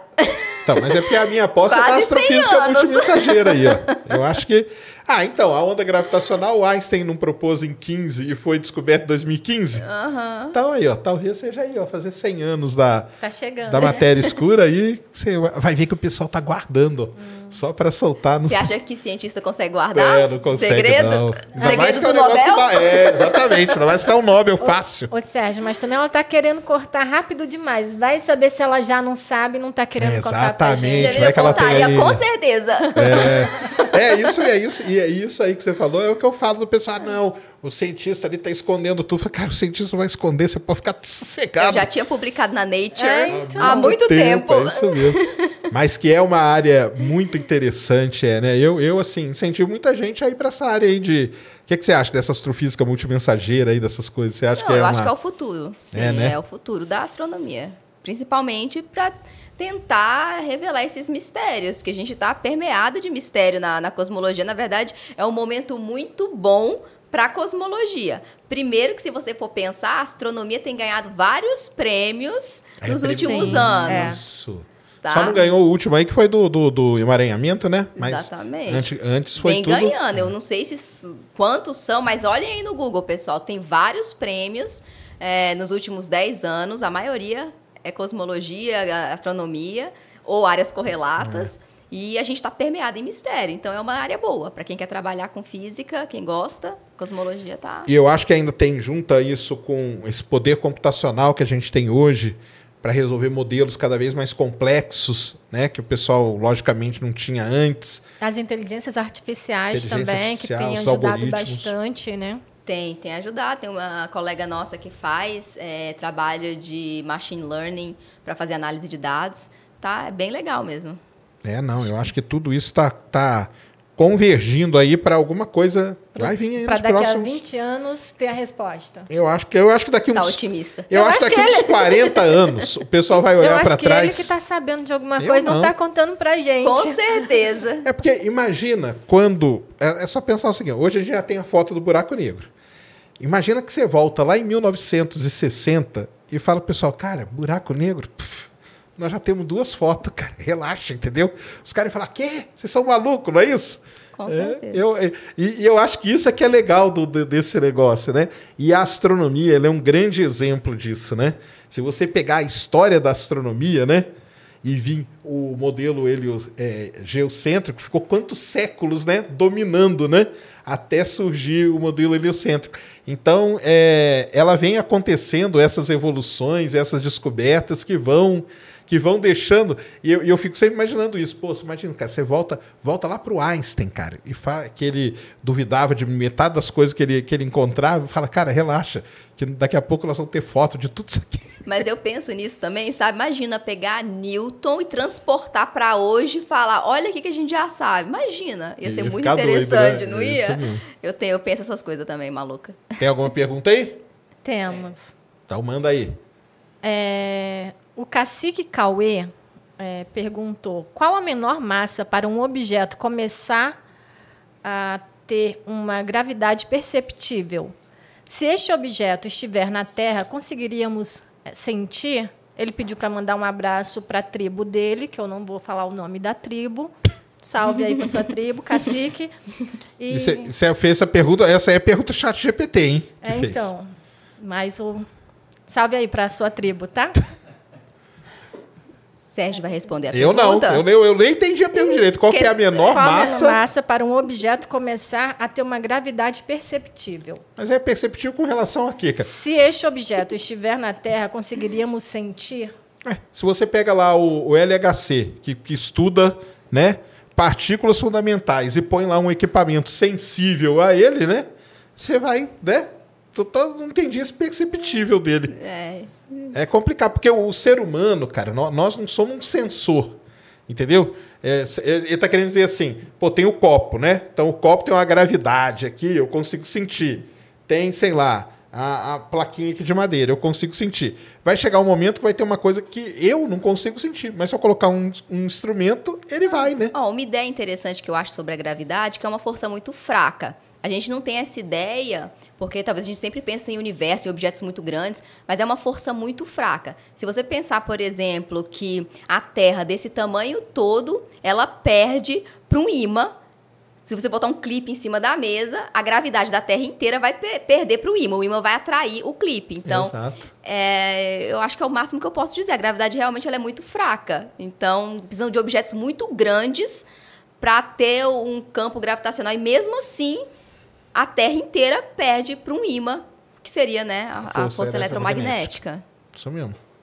É, o Alcides perguntou se as constantes, as constantes da física, C, H, E, etc., é, não mudaram com a expansão do universo. O C deve ser a velocidade da luz, né? Qual que é a outra? H, o H deve ser a constante Hubble, né? E. E? Essa eu não conheço. Conhece? Constante E? Coloca aí o que, que é, gente. Coloca aí. então, é, é isso que a gente estava falando, né? Talvez o parâmetro de Hubble, ele, o pessoal, tem alguns pesquisadores que defendem a ideia que ele era um começo e depois ele sofreu alguma alteração, né? A velocidade da luz é constante. É. É, o que a gente entende hoje da física moderna, baseada em Einstein, a velocidade da luz é constante, c igual a 300 mil quilômetros por segundo e nada ultrapassa a velocidade da luz. Pelo que a gente sabe hoje, e não tem relação nenhuma com a expansão do universo, nesse sentido de alterar a velocidade. Isso aí. Ó, a constante E encontrei aqui como número de Euler. Ah, não, ah. não é seu número de Euler, não. É, é, o que eu achei que foi é. como número E. Né? É, não, o E é um, é um negócio da matemática, né? O é. 2,71 lá que a gente usa, mas não é. Esse E dele aí no cosmológico eu não. O Elton Weiss, ele pergunta, se o universo é homogêneo e isotrópico em grande escala, o que, significa, o que significa que ele parece mais ou menos o mesmo em qualquer direção que se olhe? Em grande escala, como saber que ele está expandindo? É, isso aí, nós, já fizemos um programa aqui especial sobre Big Bang, né? Ah, talvez a pergunta mais clássica é assim: para onde que eu olho para ver aonde que o universo começou? e aí começou de um ponto, né? Então eles mundo, querem saber para onde eles vão olhar no céu para saber esse ponto que e aí aquele negócio, né? Para a gente estudar essa expansão do universo, a gente se coloca no centro. Então, se a gente tivesse em Andrômeda, a gente estaria lá, seria o centro do universo. Aqui é o centro e por aí vai. Mas não tem um centro. A expansão é... acontece em todos, todos os, lugares, é em todos aí. os pontos ao mesmo tempo. É. Não, é, não, não é centralizado na gente. Então, é como se tivesse sei lá, um chiclete no chão, cada um tá num pedaço desse chiclete, o chiclete tá em todo mundo tá indo junto igual. É, não é tem mesmo. uma. Não tem um ponto daí que eu... Não. É porque o que eu falo, pessoal, é o seguinte: é, esse negócio é muito abstrato e a gente tenta representar de alguma maneira. E a representação que a gente vê é sempre aquela pizza, né? Que é um ponto aqui e o universo expandindo. Mas eu falo, pessoal, aquilo lá é uma maneira, porque senão não tem como é você é representar. É uma ilustração, exatamente. Uma das maneiras mais interessantes assim para explicar, eu acho aquela da, do balão. Uhum que fica mais fácil para eles entenderem. Você, porque para onde se expande, não, não importa onde está o observador se está a gente aqui na Via Láctea, se está em Andrômeda, porque ela vai se expandir de qualquer jeito para todos, do mesmo jeito, né? É, eu exemplifico para os meus alunos de introdução à cosmologia que eu dou aula, é, como o muffin, né? O muffin não está assado, você bota o muffin para assar, os chocolatinhos estão lá e os chocolatinhos vão se Isso. afastando porque a massa do muffin está crescendo. Então, o universo seria essa massa aí toda. Exato. Agora a pergunta dele foi mais ou menos assim: se a gente fala que o universo é isotrópico e homogêneo, né? Isso quer dizer o quê? Que não importa a direção que a gente olhe, mas em grande escala é mais ou menos o mesmo. Como que a gente detecta a expansão, né? Mas aí a gente mede coisas é, pontuais, né? Que são as galáxias, as velocidades. É que eu né? não estou entendendo como é que a isotropia e a homogeneidade tem a ver com a expansão nesse sentido. Eu não, eu entendi é, só não, isso. Que, ele quer dizer assim: se eu olho para cá, uhum. tá tudo de um jeito. Sim. Se eu olho para o lado de cá, vai estar tá tudo mais ou menos do mesmo jeito que está do lado de cá. Uhum. Como que a gente.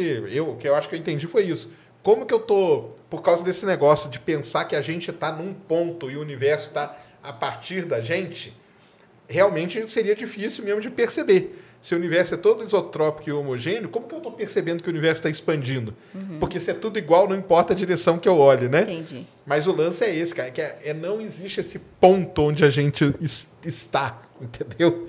Esse aqui é a questão, né? Isso.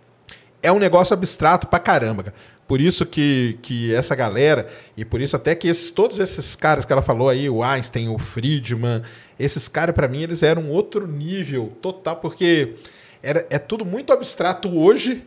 Na época deles era mais ainda, e eles conseguiram, né, nessa abstração toda, fazer toda a base né, de Mas tudo muitas isso. Né? vezes também vem primeiro o modelo matemático, como por exemplo a mecânica quântica de Sim. Heisenberg. Veio Ah, aquele é. modelo matemático. Depois vamos tentar explicar É, o que, que isso significa. Vamos tentar procurar uma explicação física para isso, porque está funcionando. Estou explicando um monte de coisa. É. Então, às vezes, também vai nesse sentido. É isso mesmo. É, o Alcides ele pergunta: as constantes da física não seriam constantes, mas diferentes ao valor medidos hoje? Ou seja, mudariam, por exemplo, na fase inflacionária do universo? Então, aí é mais ou menos o que a gente falou da- do nome que você dá para constante de Hubble. A gente chama de. Ou o pessoal chama de parâmetro de Hubble. Porque quando você dá. O, no- o negócio é o seguinte: quando você fala constante, o cara acha que ela é constante, não importa quando, onde, é porque nem o nada. né? parâmetro de Hubble é constante no espaço, mas não é constante no, Do tempo. Isso aí. Isso Entendeu? mesmo. Então ele varia no tempo, mas ele. Por isso que a gente chama de constante, porque ele é constante no espaço. Espaço, isso aí. Agora, a velocidade da luz, cara, o C não tem nada a ver, né? Aliás, a gente nem fala que é um constante. É C, a velocidade da luz, né? Isso aí. É, o Oscar, em um universo, entre aspas, infinito, como ou quem define a direção que o James Webb vai observar? Aí, aí, cara, é, já explicamos aqui. O James Webb, ele, ele é um telescópio que funciona é, por demanda, por projetos. Ele não está ali flutuando e varrendo. Existem telescópios assim na Terra, a gente tem vários, que ficam varrendo o céu todos os dias, que não trabalham por projetos, eles só são de varredura. Ou quando você vê um survey no- na frente do nome do telescópio, é isso, né? Quer dizer que ele fica varrendo ali o dia inteiro. O James Webb não. Então a Larissa vai lá e escreve um trabalho. Eu quero obs- observar Saturno. O trabalho dela vai entrar numa fila. O dia que bater o nome dela lá, o cara que opera o James Webb vai falar: James Webb, vire para Saturno. Aí o James Webb. Tá, tá, tá, tá, tá. Isso aí, cara, o universo pode ser infinito, finito, pode ser do jeito que for. O cara posiciona o telescópio de acordo com uma sequência, que é uma fila de projetos que foram escritos e aprovados para estar ali. O James Webb é assim, o Hubble é assim, o Chandra é assim, esses grandes telescópios espaciais são desse jeito, e vários outros aqui, o VLT aqui no, no ESO é assim também, e, e assim vai, entendeu? Agora, existem telescópios no mundo que eles ficam varrendo o céu e captando dados sem parar. O dado é jogado num repositório e os astrônomos do mundo inteiro podem ter acesso àquilo e trabalhar. São duas maneiras, tá? Então é assim que funciona. O Alcides comenta: Einstein disse que se estivéssemos na borda do universo, não saberíamos. Mas o que é a borda do universo? Responde aí para mim. Responde o que é a borda do universo. É, Gil, é, se eu estiver a 99% da velocidade da luz e emitir luz no sentido inverso, essa luz vai estar a que velocidade? 100%? 1%? Exemplo da bola jogada de um carro. Esse é exatamente o problema do Einstein, tá? Essa foi a pergunta que o Einstein se fez quando ele desenvolveu a teoria da relatividade especial. Se eu perseguir um raio de luz, o que, que acontece?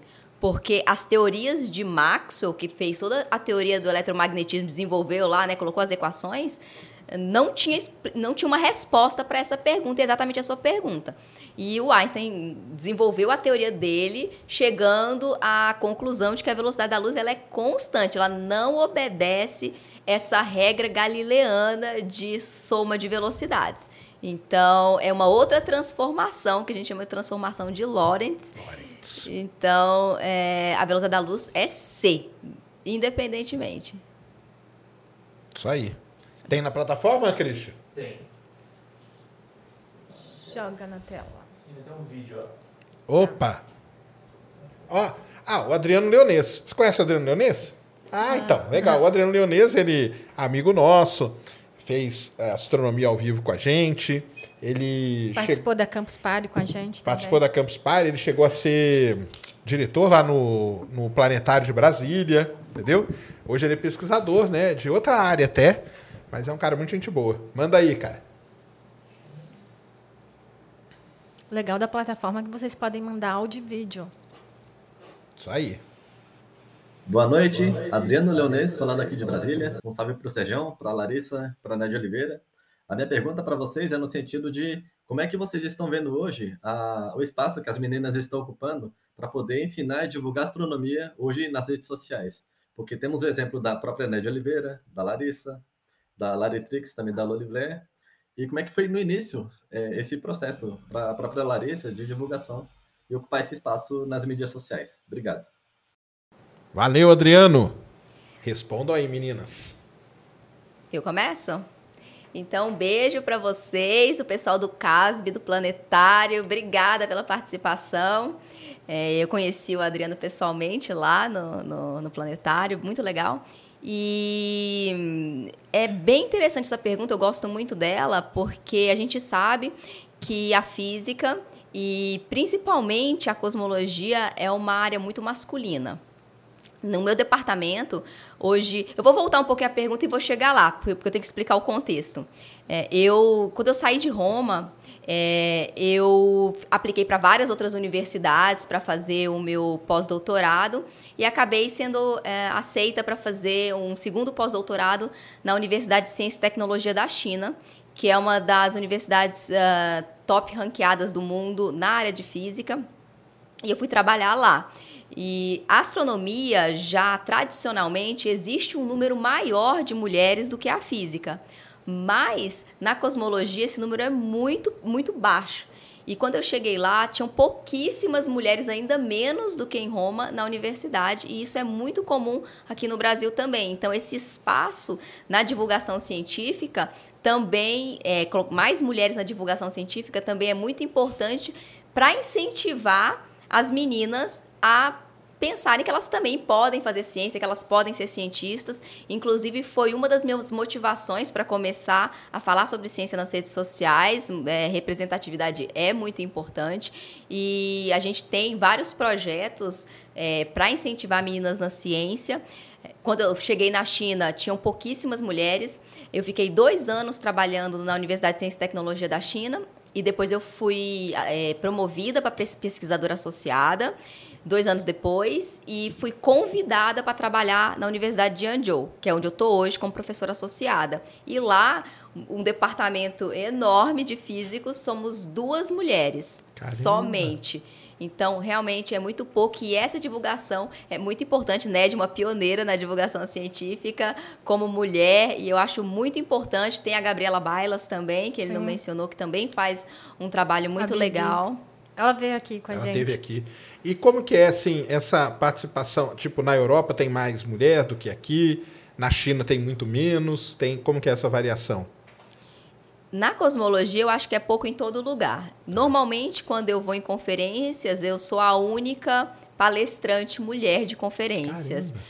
Tem aluna, mas, como a gente sabe, existe o efeito tesoura que a gente chama, né? Começam muitas mulheres, mas que acabam sendo cortadas no decorrer da evolução da carreira científica.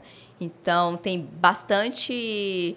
É, poucas mulheres na área da cosmologia. E eu acho que em todos os lugares no Brasil, Europa, China, todos os lugares que eu passei, são muito poucos. Eu acho que a astronomia tem um pouco mais do que a cosmologia.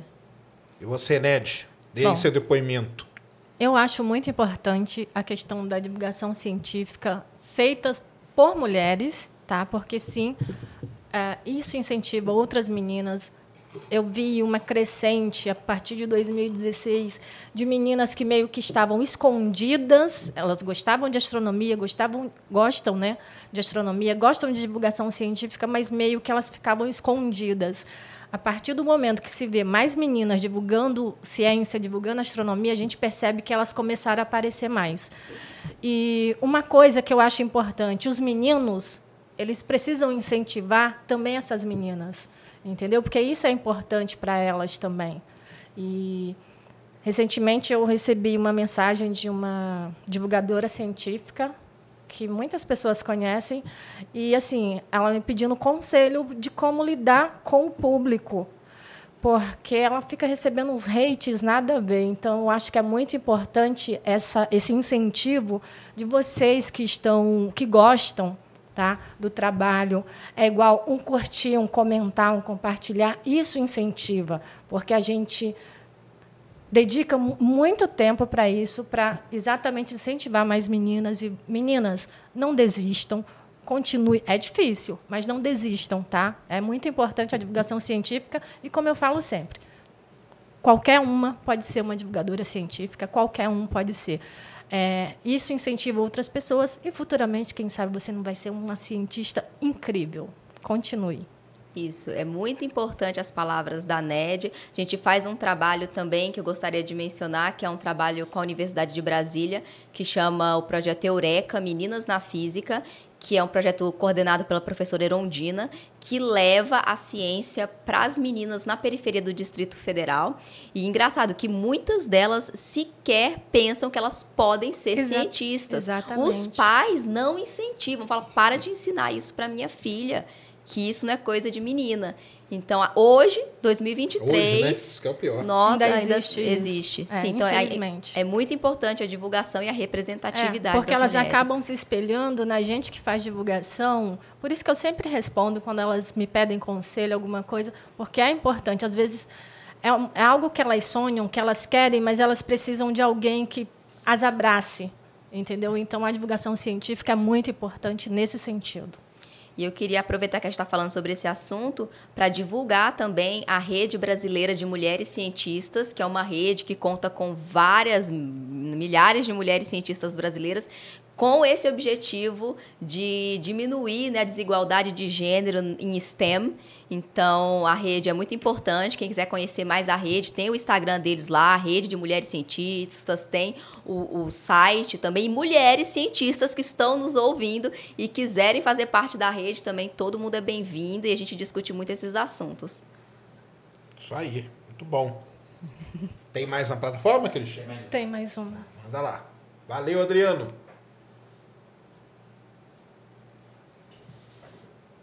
André underscore BCL.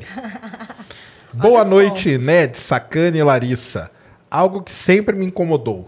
Vamos lá. Vocês acham justo alguém receber méritos como um Nobel devido a um achado acidental?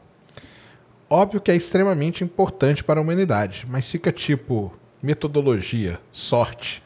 Ué, mas tem isso? Eu acho. Qual que seria o Nobel que. Cara, eu não. Que Nobel que foi assim por um negócio acidental? A radiação cósmica de fundo foi acidental. É, né? Mas eu acho assim, você tem que estar tá procurando para você achar, mesmo que seja ah, acidental. Sim. Eles estavam trabalhando em outras coisas, eles estavam procurando a descoberta da radiação cósmica de fundo foi acidental, mas eles estavam trabalhando em alguma coisa. Então eu acho que é justo e a gente a vida é assim mesmo, é feita também de imprevistos e E eles sabiam que existia esse negócio ali na teoria, né? Eles não sabiam. Ah, eles não sabiam? No não. caso deles, não? Eles foram ligar pro, pra ah, galera do Peebles. Então, que, é que ruído é esse? Eles não sabiam. Mas, Entendi. gente, a vida é assim. A vida não é justa. então tá aí, André. Fica aí, colocada a sua revolta aí. Nós vamos encaminhar amanhã uma carta lá para a Suíça. Né? É. Can cancelar o Nobel. cancelar os Nobel aí que foram acidentais. é, sai se quanto menor as coisas, menos relevante é a gravidade, e quanto mais massivo, maior a gravidade, a singularidade inicial seria meio que um paradoxo? A mecânica quântica poderia desvendar isso?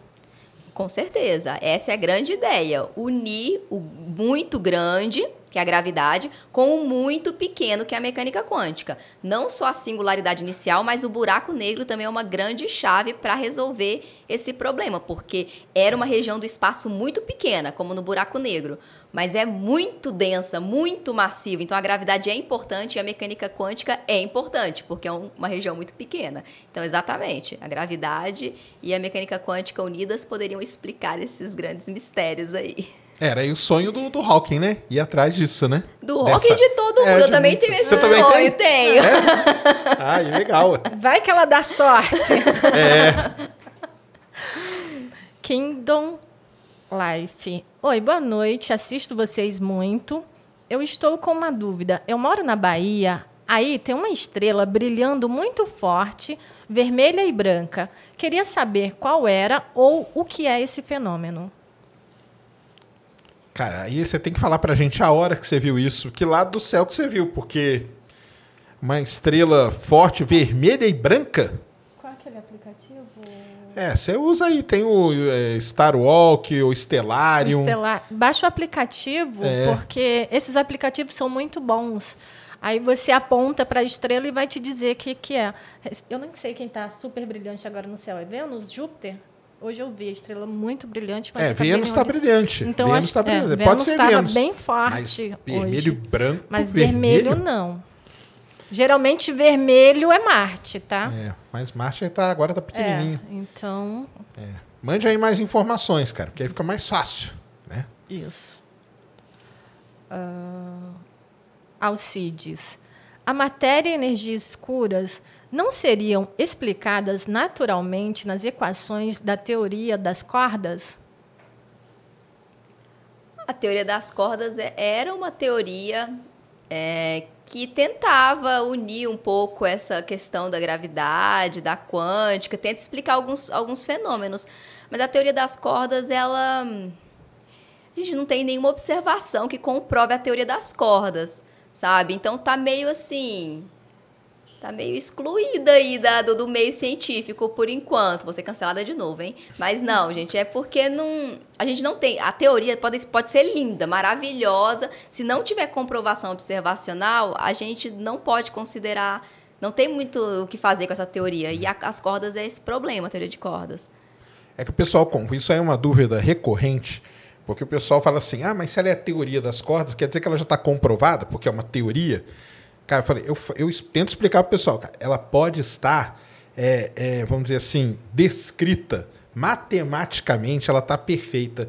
Quer dizer que ela não tem nenhum, nenhum truque aconteceu. Tudo que foi usado ali está de acordo com o que a gente conhece e tal. Para aí. Aí você vai para outra parte, que é observar.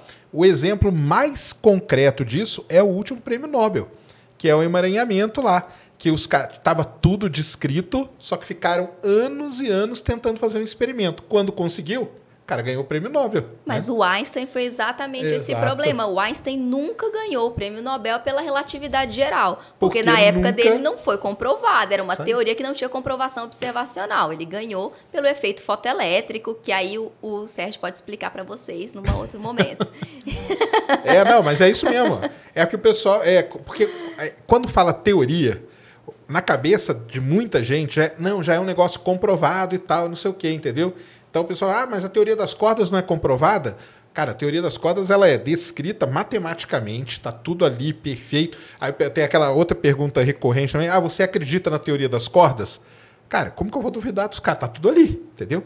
Agora, conseguiram comprovar observacionalmente? Não. Então, cordas é isso, multiverso também, entendeu? Se você pega lá as equações, os caras estão lá, tá descrito e tal. Conseguiram observar? Não consegue. Então, tem essas coisas que a gente precisa, né? Aí o pessoal, ah, mas a relatividade é teoria também. Sim, mas a relatividade, quantas provas observacionais surgiram, né, para suportar aquela grande teoria matemática que foi É- feita? É igual os buracos negros, que até pouco tempo era uma teoria. Hoje a gente já é comprovado, a gente sabe que eles existem.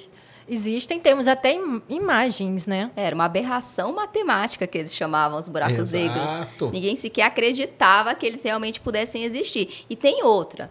Tem muitas teorias que não podem ser comprovadas, porque o nosso conhecimento ele é limitado. Então, por mais que seja lindo, ai, multiversos, não tem como a gente chegar para comprovar. A velocidade da luz tem um limite, que a gente pode conhecer tem um limite, baseado no, né, em toda a física que a gente desenvolveu até hoje. Então, são somente especulações. Tem teoria que são especulações e que não tem como avançar Sim. nelas. Isso mesmo.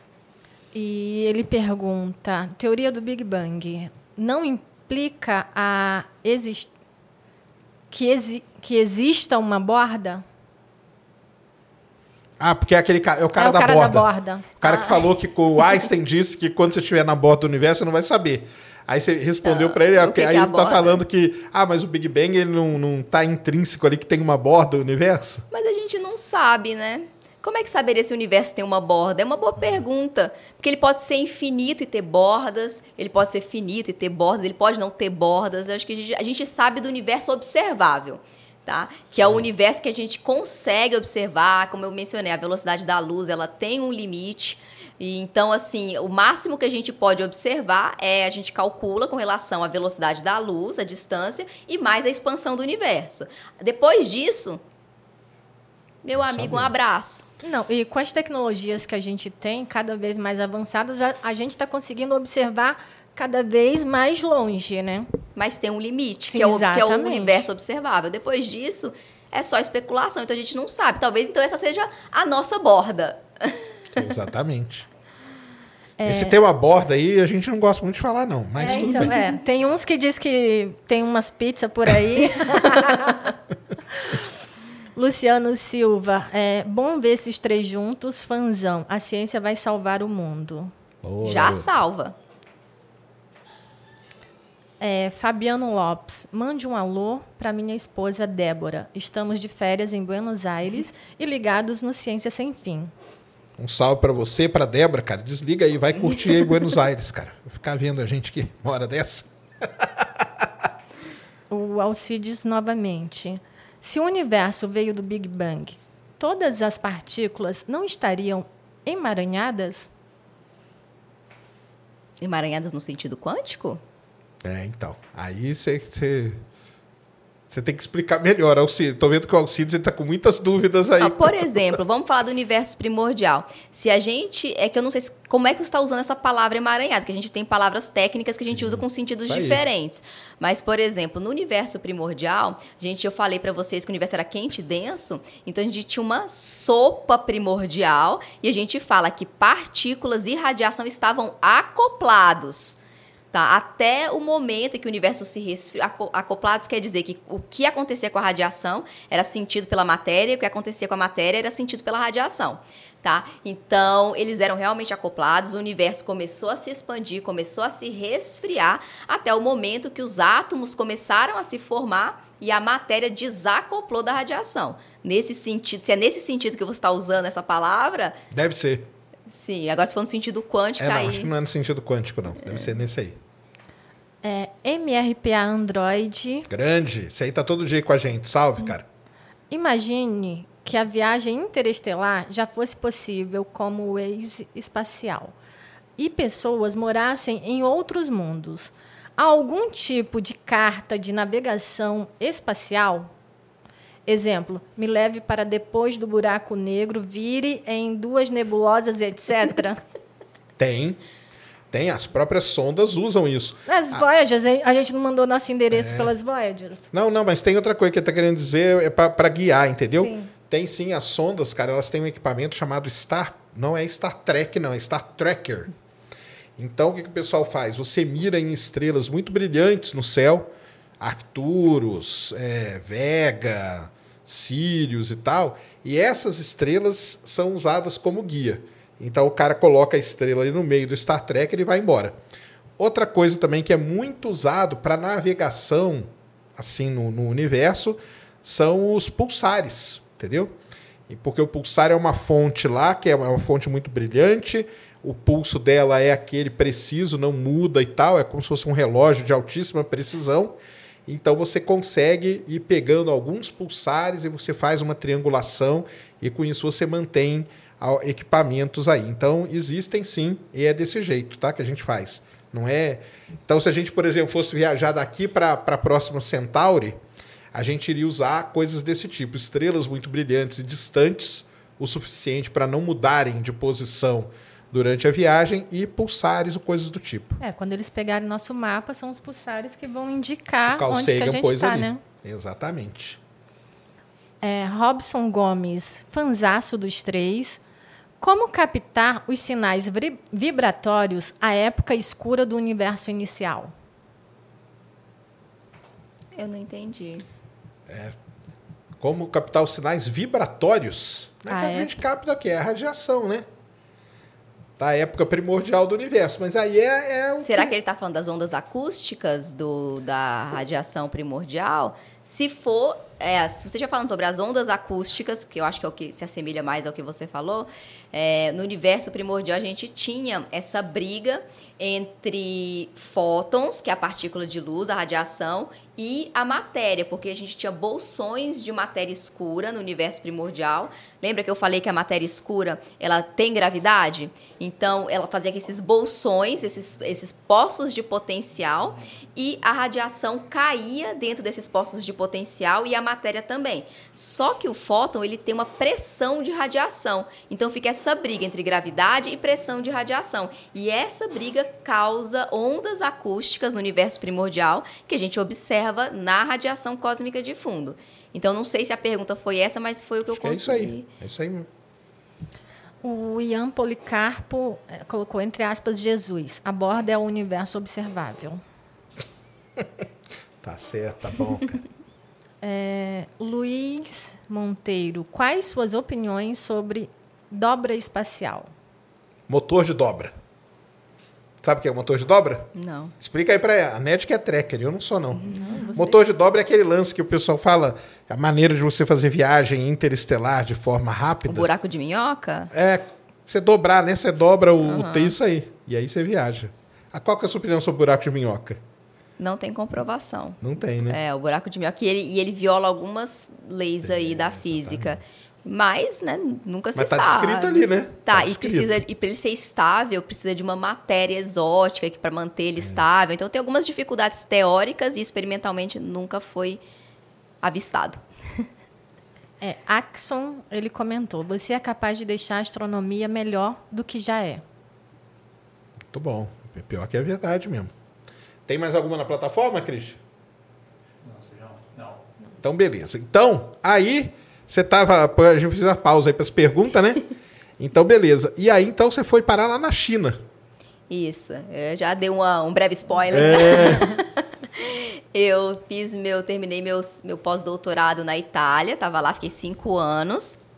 Aí. A gente estava com problema de financiamento, que não é só no Brasil, nós temos problema de financiamento em todos os lugares, e a Itália é um país que sofre com esses problemas de financiamento.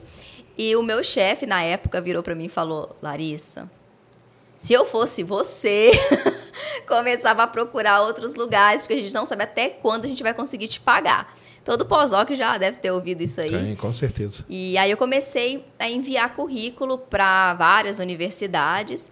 É, eu, a minha intenção era continuar na Europa. Eu enviei alguns currículos para a Europa e abriu essa vaga na Universidade de Ciência e Tecnologia da China, tem um lugar, eu não sei quem é aluno e quiser saber, tem um lugar específico, a gente procura por vagas abertas ao redor do mundo, de doutorado, de pós-doutorado, tem um site específico para isso. E eu vi que tinha aberto essa vaga na Universidade de Ciência e Tecnologia da China, que, como eu mencionei, é top ranqueada no mundo, em física. E eu falei, ah, por que não? Né? Vou tentar. Mandei meu currículo para eles, não esperei que eu fosse ser chamada. Duas semanas depois, o meu, que seria meu futuro chefe, me ligou, pode vir. Eu falei, e agora? Aí conversei com o meu chefe na Itália, ele falou, vai, se der errado, você volta. Legal. As portas estão abertas para você. Aí eu falei, ah, então vamos arriscar. Nunca imaginei de morar na China, era uma coisa muito distante da minha realidade. E aonde que era? Era na capital não? Não, em Hefei, cidade interior, assim, da ah, é? China, é? que eu andava na rua, as pessoas pediam para tirar foto comigo porque eu era estrangeira. É, é mesmo. Pra, e, Já e chegou você... lá famosa, né? Já, celebridade. E para você foi um baque cultural muito grande, assim? Muito grande. É. Quando eu cheguei na China, é, eles me colocaram. Não, eles são super atenciosos, estavam super preocupados comigo, porque eu era a única ocidental na universidade. Então eles estavam muito preocupados. Meu Deus, a gente tem que fazer com ela, colocar num hotel. Foram me buscar no aeroporto com a plaquinha. Aí chegaram, me buscaram, me levaram pro hotel. No primeiro dia lá, eu fui pegar o voucher do café da manhã. Quem disse? E eu tô lá na recepção, eu preciso do voucher, breakfast fome! Ninguém me entendia, eu fiz de tudo. Tive que ligar para os alunos do grupo, eles tiveram que ir no hotel para falar para ela que eu queria um voucher de, uhum. de café da manhã. Então, nesse primeiro dia, eu já fiquei assim: ai meu Deus, o que, que eu estou fazendo aqui? Mas deu tudo certo, ah, graças a Deus deu tudo certo. O pessoal lá da. Ele, eles são muito receptivos, sabe? Muito receptivos, me ajudaram e muito. Eles gostam de brasileiro? Eu acho assim. Ou, assim, ou de estrangeiro em geral? É, eu acho que eles não têm muito essa ah, brasileiro, europeu. E para eles, eles falam assim. porque como eu vim da Itália, eles não têm muito. É, é tudo estrangeiro, é tudo não tem, né? Não é asiático. Uhum. Então, é, o problema era eu ser ocidental, porque tem muitas diferenças culturais, eles ficaram preocupados pelo fato de eu ser ocidental. Então eu cheguei, mas eles foram super receptivos, super me ajudaram. Eu até hoje não falo chinês, então assim eu consigo me virar na rua, pegar um táxi, pedir uma comida, mas eu não consigo acompanhar uma conversa em chinês. Isso é muito difícil. Então, tem a parte boa. A burocracia da faculdade eu não faço nada porque eu não consigo. Você está liberada disso, né? porque eu não consigo ler os documentos. Uhum. Aí o pessoal sempre me ajuda. Fundo de pesquisa tem que aplicar. A maioria das coisas são em chinês. Eles sempre foram. Mas eles são muito receptivos. Eu realmente não tenho nada a reclamar, assim, em questão de China. É, é difícil a adaptação? É porque como ocidentais a Ásia, não sei se vocês já foram na Ásia, ah, é, é, bem diferente é. do que a gente está acostumado. Tudo, o comportamento, comida, comida, comportamento, amizade, é tudo diferente, tudo muito diferente. O jeito que eles lidam com o trabalho, a China é um país extremamente competitivo, a Europa era super relax. Não, quando você puder, você vem. Não, Larissa, não se preocupa. Na China, não. A China é muito rigoroso. Para você ter uma ideia, eu fiz o meu pós-doc lá, o pós-doutorado primeiro. E para ficar na China, por exemplo, eu queria é, ficar como pesquisadora associada nessa mesma universidade tem um ranking. Eles ranqueiam todos os pós-docs da universidade. Caramba. Só os top 3 podem aplicar para essa vaga de pesquisadora associada. E o ranking é, como sempre, número de publicações, é, congressos internacionais. Então, tem fundos de pesquisa que você conseguiu ganhar.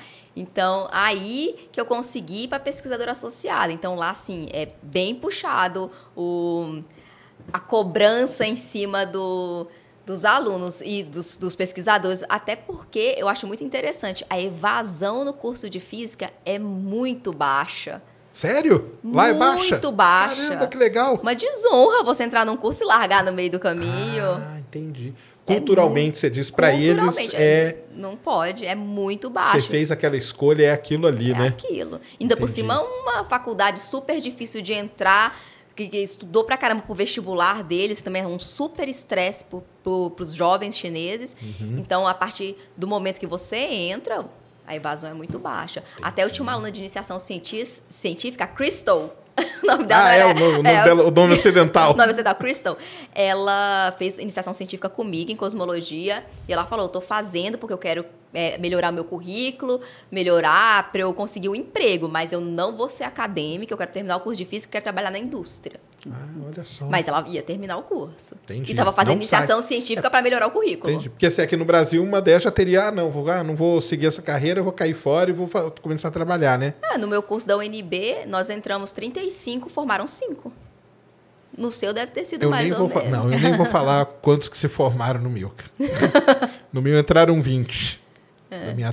No meu entraram 20 e na USP tem um negócio que é muito legal, que é a Semana Santa. A Semana Santa, ela é um marco na vida dos estudantes da USP, porque é quando vem a nota da primeira prova. e aí já não volta, o pessoal vai embora e já não volta, entendeu? Então só na Semana Santa só sobraram uns de... metade, 10. E aí terminou, da minha turma, originalmente mesmo, formamos dois. Então é assim. É, na China isso não acontece. Não acontece, né? Isso aí é legal. Mas hoje já melhorou muito, viu? Tô falando isso aí da minha época lá, 1999, que eu me formei. Hoje não. Hoje o pessoal já está mantendo. Foi uma luta para eles conseguirem isso. E, e como que é academicamente? É, aí é igual no mundo todo mesmo? É, não, é igual. Mas assim, eu acho que a cobrança na China é maior. Maior do que eu tinha. No Brasil eu não sei, porque eu não fui acadêmica ah, nunca no Brasil. Aqui, entendi. É, então eu não sei como tá. funciona aqui. Mas comparando Itália e China, na China é mais puxada. Entendi. Eu acho que também tem muita gente, né? A concorrência é ah, muito sim. alta. Tudo lá, né? É, Tudo. Ter isso, né? E eles, assim, eles querem os melhores. E eles não estão nem aí, assim, não tem, não tem essa coisa de não falar, eles falam mesmo, ó, não, não tá bom, queremos mais artigo. No contrato, no Brasil, eu acho que não tem isso em concurso público. Lá no contrato tem especificando quantos artigos Ah, por é? ano você é obrigado a publicar. Em quais revistas você tem que publicar. Ah, tipo A Internacional, B, É. Parará, essas coisas. Sim. Então Caramba. tem tem toda uma especificidade no seu no seu contrato. É bem é bem puxado. Eu tenho uma história muito legal com a China, minha particular, que eu, no meu doutorado, eu fiz um, um artigo e um chinês leu meu artigo e ele gostou muito do meu artigo. Tanto que ele, eu, eu comecei a publicar numa revista chinesa, da minha área de geofísica, sabe? E, e eu mandava o artigo escrito em inglês e quando ele mandava de volta, estava tudo em, sei lá, que, que é mandarim, deve ser? Deve ser. Eu falava, caramba, Cleia, eu tenho guardado até hoje. Isso é uma revistona assim, chinesa. Muito legal. Esse cara eu encontrei com ele em congresso. Ele era muito gente boa. Assim, pelo menos o contato, eu estava falando antes, né? Que quando eu trabalhava, eu trabalhei direto com duas empresas chinesas, é, Sinochem e Sinopec, da área de petróleo, e você vê isso aí, a seriedade dos caras. Eles chegam, não tem essa, ah, não, vamos ali tomar um cafezinho, os caras não levantam para nada. Não, e é muito engraçado porque, como é tudo muito diferente, o senso de humor também. É não outro, bate. né? Não, É outro. eu adoro fazer umas piadas, né? Chegava pro meu chefe, e aí, ué, não sei o quê, contava uma, fazia uma graça. Ele, Larissa, senta. Opa, desculpa. Então é, é diferente. Até acostumando, né? É, não, até acostumando. hoje faço piada com ele. É. Até hoje ele manda eu Que Mas e a parte colaborativa, assim, dentro de um departamento, os professores têm uma colaboração, tem Sim, essa. a China tem. É importante falar que a China tem muito investimento em ciência. Muito. Isso é é um negócio marcante deles, né? É, então, assim, E tão certo, né? os professores têm muito investimento de fundo de pesquisa, estão investindo em vários telescópios, você deve saber, vários. E então, assim, a gente tem muita colaboração internacional. O chinês tem uma coisa legal também, que, por exemplo, ah, não sei sobre esse assunto, vamos chamar quem sabe. Então vai lá na Europa, contrata o ca- o cara lá que sabe fazer o experimento, ele vai ser consultor, vai ser isso, e aí pra gente poder aprender, a gente que agora eu me incluo na colaboração deles, né?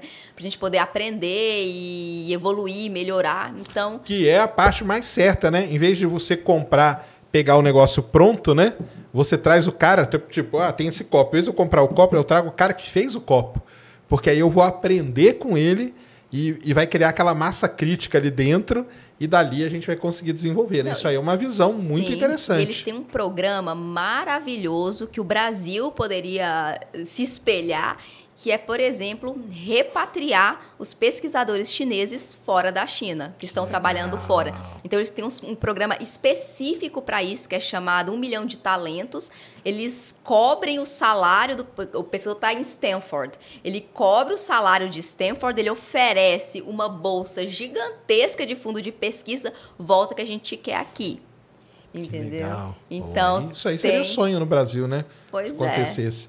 Que tentar repatriar os, os, os- os chineses que estão morando fora.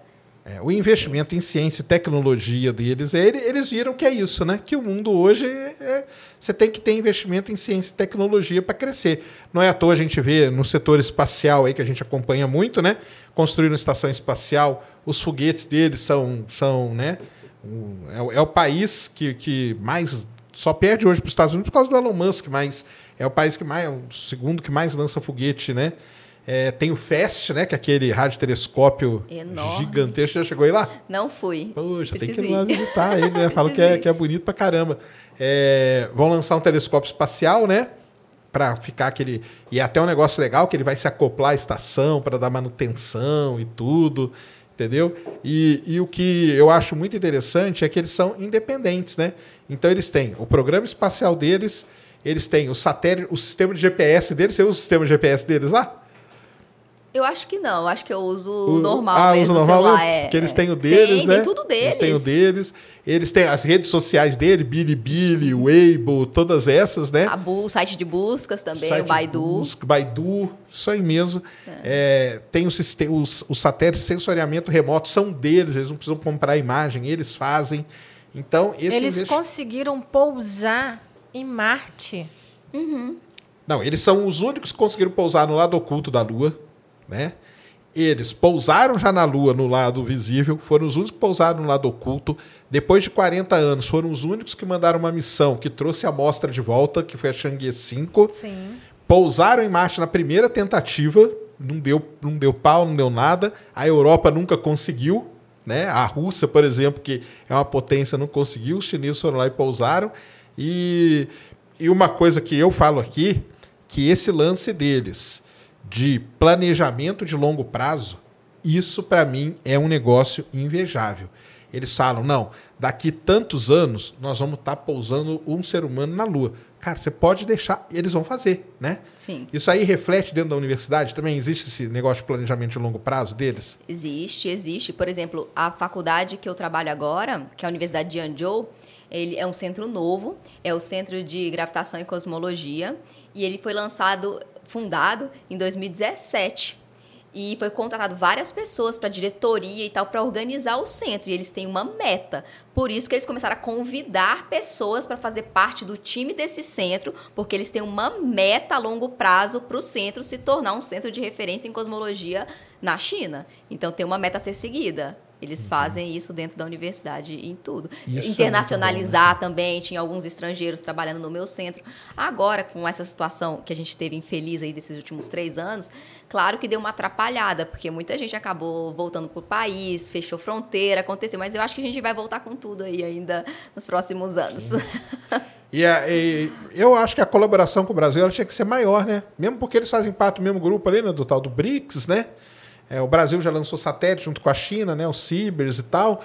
É, podia ter uma colaboração maior, né? Porque eu, eu assim, nossa, eu acho assim, a parte ciência e tecnologia deles, eu acho um negócio impressionante o que esses caras fazem e não tem. Tanto que tem muita gente, lógico que não tem nem como comparar é, o programa espacial com uma NASA da vida, que já mandou Voyager e tudo, mas tem muita gente que chega a falar que o programa espacial chinês é um hoje ele tá ali, ó, pau a pau. E começou, né? Você pegar historicamente quantos problemas a China teve, e ela começou, vamos dizer, muito atrasada nisso e foi, né? Ou seja, é esse planejamento mesmo que. Sim. Eu queria muito uma união maior entre Brasil e China. Sabe, eu tenho até tentado trabalhar um pouco nisso. A gente, eu conversando com o meu diretor lá do meu, do meu departamento, que o meu diretor, inclusive, ele morou no Brasil dois anos e ele gosta muito do Brasil. A gente tem essa vontade de aumentar mesmo essa colaboração entre Brasil e China. É, trazer alunos lá, né, brasileiros. Né? Pode ser um canal de. É, né? Trazer de... alunos brasileiros também para estudar lá. É porque as pessoas, ah, eu acho que ainda tem muito receio, porque a gente não estuda China nunca. Agora que está começando a se falar mais. Na nossa época, o que, que era a história mundial? Ah, é, Europa. Lógico, é. Então a gente não tem muita ideia, então as pessoas têm um pouco de receio, sabe? Eu acho. Tanto é que eu recebo pouca aplicação de estrangeiros para o doutor, estrangeiros que eu falo ocidentais, para o doutorado, para o mestrado. Tem mais chineses, existem alguns, mas são poucos, são menos. E a China paga super bem. O pós-doutorado na China paga muito bem, paga mais que professor associado no Brasil. Olha aí, galera. Tá então, Você galera, aí, ó, vamos aplicar. Aplica lá para a China, vai para lá, cara, que você vai estar tá num, num, num num centro de ciência, tecnologia e tudo que é, que é realmente impressionante.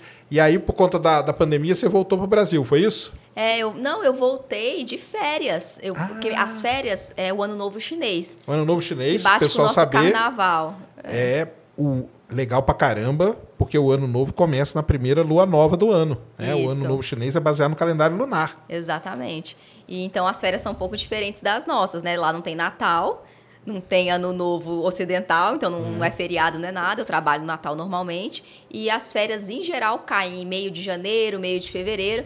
Então, em 2020, em fevereiro de 2020, eu vim de férias. Nossa!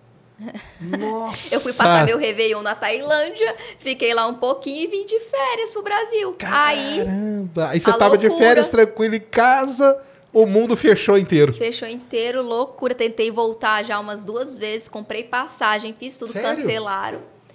E não Caramba. consegui. Então, tô há três anos no Brasil porque eu fiquei presa, Ficou presa. aqui. Foi. Nossa. Continuo dando aula online para os tá meninos. Nossa, mas aí que hora que você dá aula? Eu tô dando aula 8 da manhã para mim, que é 7 da noite para eles. Ah, que bom que você conseguiu um horário relativamente bom, né? É, teve que Porque tinha a chance de cair de madrugada, É, né? então, Mas as minhas reuniões na China são todas de madrugada. No primeiro ano eu participava. Depois eu falei, gente, não dá mais, porque eu tenho que viver a vida que eu tô vivendo, né? É. As reuniões eram duas da manhã, três da manhã. Eu falei, olha, não- infelizmente. Gravem aí e me mandem, né? Não dá. Deixa aí pra eu acessar depois, né? Caramba, então aconteceu. Nossa, então por pouco. Porque se você tivesse lá também, você ia estar presa lá, né? Vamos dizer assim, né? Tive amigos que ficaram presos lá. Nossa. Ficaram presos. Tinha um amigo que era brasileiro, tinha ido trabalhar lá com a gente. Ele ficou preso a pandemia inteira lá e, infelizmente, resolveu ir embora, porque pegou um momento muito difícil, né? Teve os lockdowns muito fortes na China. Na sua cidade lá foi. foi... Todas, foi toda, né? né? Foi toda, né? E a, a cidade que eu moro é uma cidade bem próxima de Xangai, que é esse estado de Jiangsu, que é um, é um dos estados mais ricos da China. E nesse estado tiveram muitos fechamentos também. E assim, é lockdown, lockdown. Faltou comida em Xangai, né? Em alguns lugares, porque o transporte não conseguia sanar por conta do lockdown. Então, muita gente acabou desistindo de ficar, sabe? Então, é, esse foi o problema. Perdemos muitos pesquisadores nessa época. Entendi. Aí, te- aí teve uma evasão. Teve uma evasão de pesquisadores. Certo. Mas agora vamos recuperar. E você tá com plano pra voltar pra lá quando?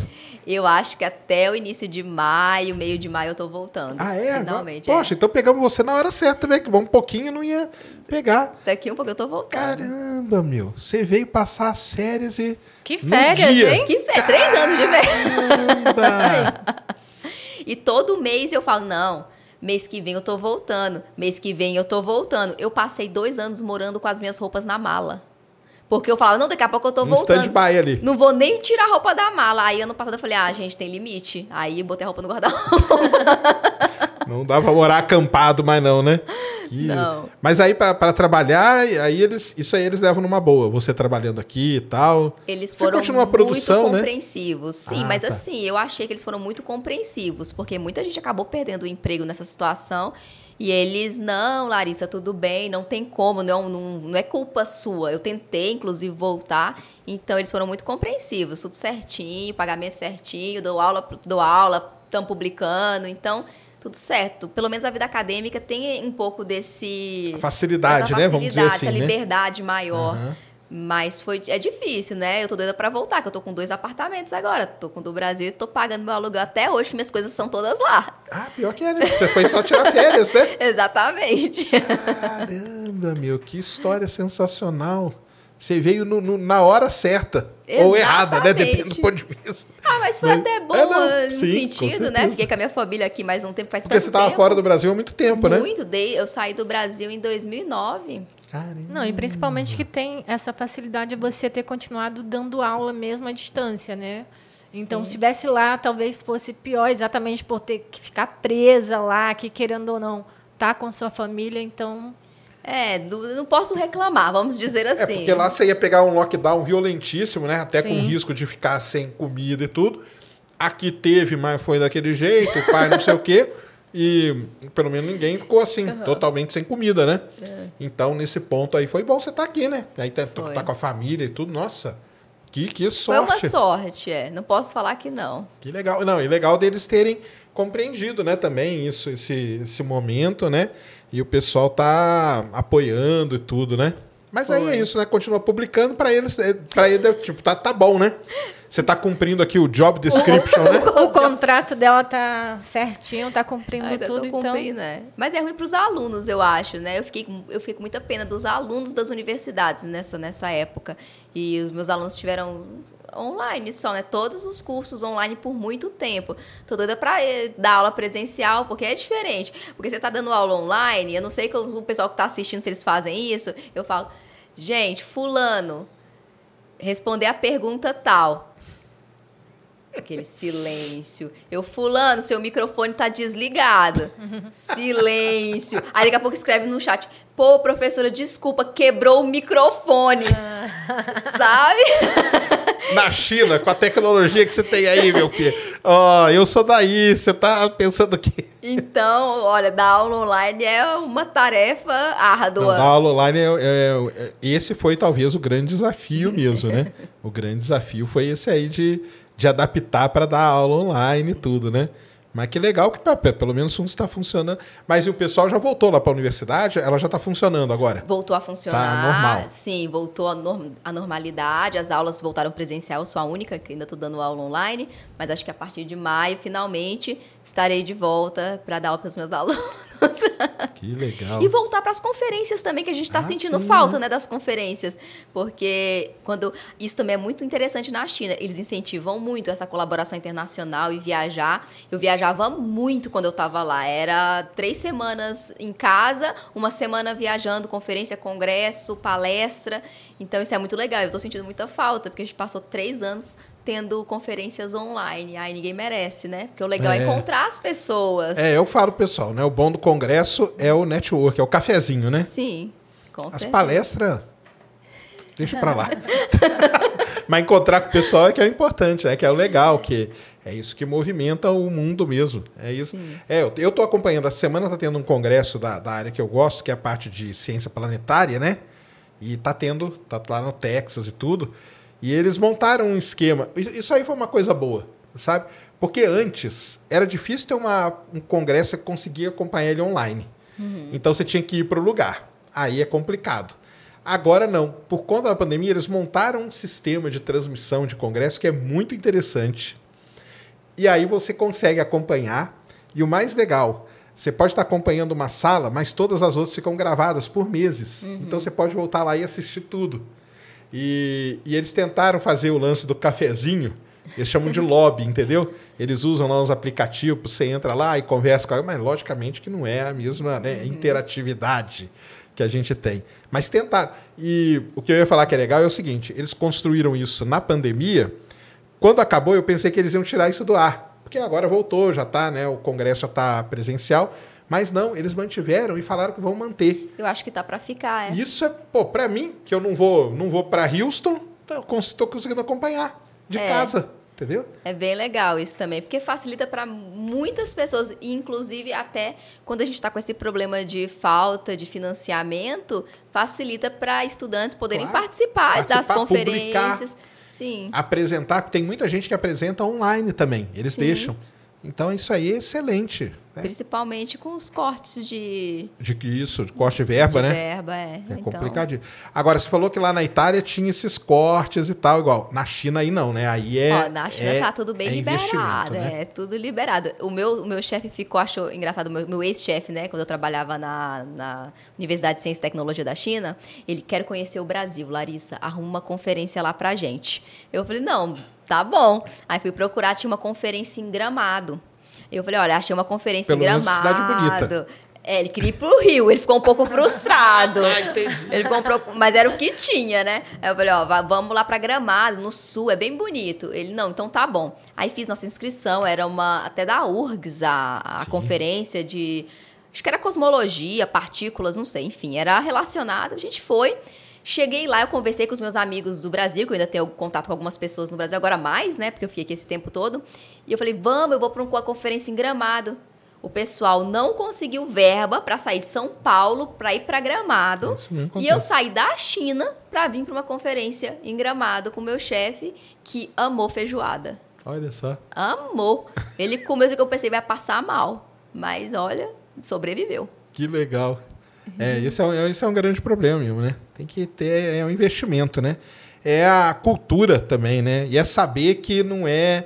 Porque aqui no Brasil, infelizmente, né, quem manda na, na, na bagaça toda, eles não veem isso como investimento, eles veem isso como gasto. Aí é complicado, né?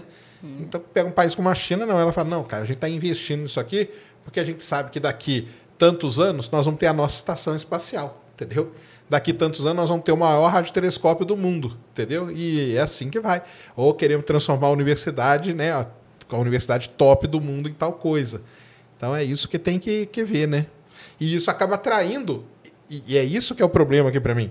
Eles não veem que isso acaba atraindo investimentos externos, né? E aí começa um ciclo que não para nunca mais, né? Sim, o ciclo benéfico que a gente benéfico, tem que trazer para é cá. Isso mesmo. Isso aí é sensacional mesmo. Nossa, muito legal. Tem mais pergunta aí, Ned? Tem. Tem aí, Cris? Manda aí na plataforma. Rodrigo Alves.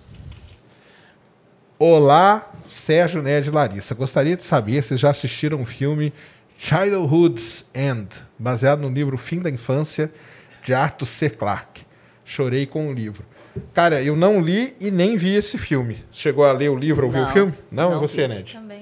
Então não temos é, estatura moral para dar opinião no seu, igual a. Como que chamava aquela moça lá da Globo, aquela vez do Oscar lá? Não tem, não sei o que opinar. Ela ficava falando só isso que ela não tinha visto o filme. Cara, não vimos, mas vou procurar, tá? Ver o, o, o filme. Valeu aí pela dica, Rodrigo. Gabriel Leite. Boa noite, Ned, Larissa e Sérgio. Qual é a temperatura média de Europa? Europa, o satélite? 36,5 ou 4,2? Ou menos 171?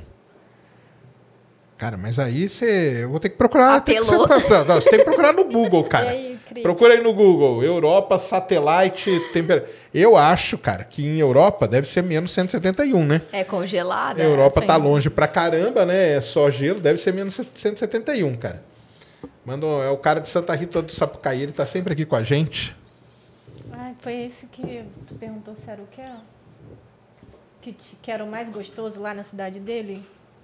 Ai, né? Ali é Minas, né? É, É, aí leite. ele falou que não. Alguém respondeu não, que lá o forte era a cachaça. Ah, a melhor sim. cachaça do Brasil. Hã? 171, é. É. menos 171, cara. Tem que ser, porque a Europa é longe, é muito frio, né? Só poderia ser. Ser uma temperatura negativa, né? Será que a gente vai encontrar alguma coisa nos oceanos de Europa? Aí é que é o grande tchan, né? O que, que você acha desse lance aí? Dessa... Porque você é de uma outra área da astronomia, né? Da cosmologia e tal. E o que, que você acha dessa área aí de astrobiologia? de Adoro. procurar- É. Nossa, eu adoro. Eu conheci, você talvez conheça a Amanda Bendia. Ah, conheço. Eu, é, eu conheci ela no Instagram e chamei ela pro, pro canal do YouTube pra falar. Eu não conheci o trabalho dela, mas eu gostei, porque né, uma mulher cientista, astrobiologia, e ela é bióloga. Não, ela e ela é vai muito pra. pra Antártica co- coletar amostras de extremófilos, extremófilos. é, Nossa, eu achei o trabalho dela, assim, fantástico. É muito legal. E também ver essa parte da astrobiologia por uma perspectiva de um biólogo, que a gente sempre vê na perspectiva de um astrônomo. Sim. Então, eu acho uma área, assim, muito legal. Tô doida pra gente encontrar um alien. Eu já convidei ela pra pra vir, mas sempre coincidia dela estar fazendo essas viagens, entendeu? Ah. Que eu também fico fascinada vendo o trabalho dela. Muito legal. Você, você acredita que tem a vida in- inteligente? Você acha que tem por aí em algum lugar? Ah, você é de- qual equipe? De qual Ah, turma? Deve ter.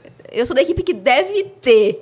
Tem muita coisa por aí. Deve ter. Sérgio é da turma que afirma que não existe. Não tem. Ele afirma. É, mas Só a gente que afirmava ó. também, a gente afirmava também que a Terra era o centro, a gente afirmava também várias Não, já afirmou coisas. muita coisa. Então. Eu o dia que acho. aparecer ali, ó, na, na Praça da Sé, o Jô Soares é que falava isso. Se vem, cara, por que, que não pousa na Praça da Sé? Tá certo ele mesmo. Por que, que tem que pousar lá no meio do mato, lá onde Não, ninguém esses vê? aí talvez não, mas assim, deve ter em algum lugar, alguma Pode ser que a gente coisa. nunca encontre também, Pode né? ser. É isso mesmo. Mas tomara que sim. Quando teve aquela história dos balões, eu fiquei torcendo. Ai, podia ser uma invasão alienígena. Aí eu fui ver o canal do Sérgio. Sérgio, não, não é não, é balão. Meti o pau no chinês, que era tudo balão chinês. Não mostra pro pessoal lá, não. que eles- Não, Mas, Não, mas assim, o primeiro lá, os chineses mesmo, como falaram que era deles. Os outros. é- mas eu queria que a gente descobrisse, mesmo sabendo que a gente nunca ia conseguir é, manter um contato, enviar um sinal que chegasse a eles ao ponto de da gente ter uma resposta. Mas só em Qualquer vida Isso. fora, mesmo que seja vida inteligente, é a maior descoberta É. da ciência. Ah, Também isso acho. vai A maior. De tudo, de descobrir- energia escura, matéria escura, a, A vida é maior- o principal. É, a maior descoberta da ciência. Qualquer coisa a gente Tem aquele filme Europa Report. Vocês já assistiram? Claro, eu, aqui é o, fi- é o filme mais recomendado. Ele é tão ruim, tão ruim que ele é bom. Ah, ele é legal. Eu achei um barato. E assim, quem sabe? Quem tem sabe? água. Tem Exatamente. água. Assistam lá. Assistam. Fica indica... o filme mais indicado de todos os tempos aqui. É esse. Greca. Poderia explicar como funciona a criação de partículas na área de gravidade de um buraco negro? Talvez ela esteja falando de radiação Hawking. Ah, pode ser, né? Eu não sou especialista em mecânica quântica, em buraco negro. Eu não posso entrar nas especificidades da geração da radiação Hawking. Até porque eu tenho um colega que é da mecânica quântica e ele não gosta desses exemplos, dessas analogias que fazem de é, partículas virtuais e ah, tal. Sim, então, assim, eu não, não me arrisco. É. é, cara, aí tem que ver lá o que o Hawking dizia, né? Ah, ele, ele levava pelo lado das flutuações, eram flutuações quânticas, né? É. Que acabavam gerando ali as partículas ali. Beleza? Se foi isso. Se não foi, você manda aí o que, que você está querendo dizer. Tem aí, Ned? Gerson Ricardo. Uh... Oi, queria parabenizar Ned e Larissa por serem essas grandes mulheres na ciência. Tento incentivar as meninas na escola a fazer foguetes. É, São Bernardo Maranhão é, tento incentivar elas na astronomia e foguetes de garrafas PET. Eu conheço o Gerson, é, inclusive ele mora na cidade que minha avó mora, no interior do Maranhão, e ele faz um trabalho incrível mesmo com, com os jovens faz, e incentivando tanto as meninas como os meninos a fazer divulgação científica, a se interessar por astronomia. Então, é isso aí. A gente tem que fazer esse trabalho de formiguinha, como a gente fala, né? E um dia, quem sabe, a gente tem um, um país mais que olhe mais para o lado da ciência. Parabéns pelo trabalho. É muito legal, porque a gente sempre pensa em divulgação científica, divulgação nas redes, mas tem divulgação científica para além das redes sociais. Exatamente. Os projetos, os projetos de extensão dentro das universidades, os projetos do ensino médio, tem muito além. Tem as, as, as meninas que ficam na, aqui na Paulista, né? Respondendo Sim, perguntas. É, pergunte a um cientista. Pergunte a um cientista. Então tem, tem. A divulgação vai muito além da divulgação nas redes sociais. Não, com certeza. Ian Policarpo, boa noite, pessoal. O que vocês acham das conjecturas matemáticas? Para vocês, a matemática é uma ciência ou uma ferreta? Ah, essa é uma aí é grande é, pergunta. Aí é treta. Você acha que a matemática. E a outra que Ela foi falam... descoberta ou inventada? É, isso aí, isso é. O que, que você acha? A gente, a gente vai se indispor com algum lado nessa resposta. para mim, como física, a matemática é uma ferramenta, mas para o matemático é uma ciência, gente. Claro, é. Aí mas... depende do ponto de vista. E você acha que ela foi descoberta ou inventada? Eu acho que ela foi inventada. Inventada, né? Eu acho, mas assim, é só achismo, gente, baseado em nada. Não, eu também acho que ela foi mais para inventada. Hum. Porque é diferente de uma coisa, por exemplo, gravidade. Gravidade já existia. Né? Ela foi descoberta, né? Não inventaram, ah, inventei a gravidade. Não foi isso. Ela estava ali já o tempo todo até que apareceu alguém que explicou aquilo ali uhum. daquela maneira. Agora, as coisas da matemática é diferente, né? Às vezes tem que inventar alguma coisa, né? Tipo uma integral. Por que, que ela surgiu? Ela foi inventada para resolver um tipo de problema. Uma derivada, né? Foi inventada para, né? Então eu acho que é mais por isso. Agora, fenômenos físicos, tipo, eles estão ali. O que tá, às vezes falta é a explicação, né? É, mas assim, eu tenho uma, uma pergunta também com relação a isso, que às vezes alguns colegas não concordam. Mas, por exemplo, uh, a física, você acha que as teorias físicas explicam a realidade ou são uma descrição da realidade? Porque eu acho é uma descrição. É uma descrição. Né? Eu também acho, mas tem gente que acha, não, é assim que funciona, mas esse é um modelo. É uma... é um Existem modelo. modelos compatíveis Exato. que explicam a mesma coisa de maneira diferente. Então, por exemplo, a relatividade geral e a teoria teleparalela da relatividade geral são teorias equivalentes que explicam a mesma coisa de maneira diferente. Uma é curvatura, a outra é torção. É. Então, é uma descrição. É uma descrição. Umas usando talvez mais elementos para descrever um pouco melhor do que outras, né? Mas é, são descrições mesmo, também acho.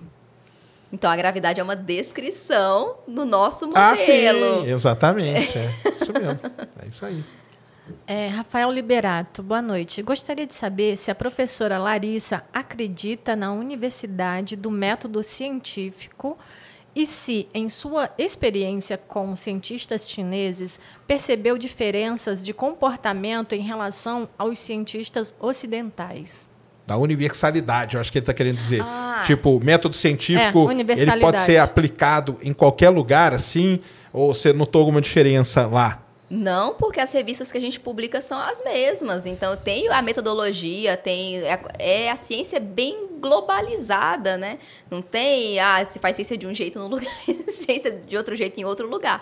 Então, a ciência é bem globalizada e o método é o mesmo, as revistas que a gente publica são as mesmas, o comportamento e a seriedade é, é o mesmo. Não, inclusive o que você falou o, é como você foi recebida lá, né? Então, isso já mostra que não tem isso de ser ocidental, pela maneira que eles tratam você lá. Não, eles tratam super bem, os chineses são muito. E eles são muito prestativos, até porque eles não esperam que nenhum ocidental fale chinês. eles não têm essa esperança. Eu conheço alguns que falam muito bem. Então eles ajudam muito, eles são muito, muito prestativos, realmente. Legal demais.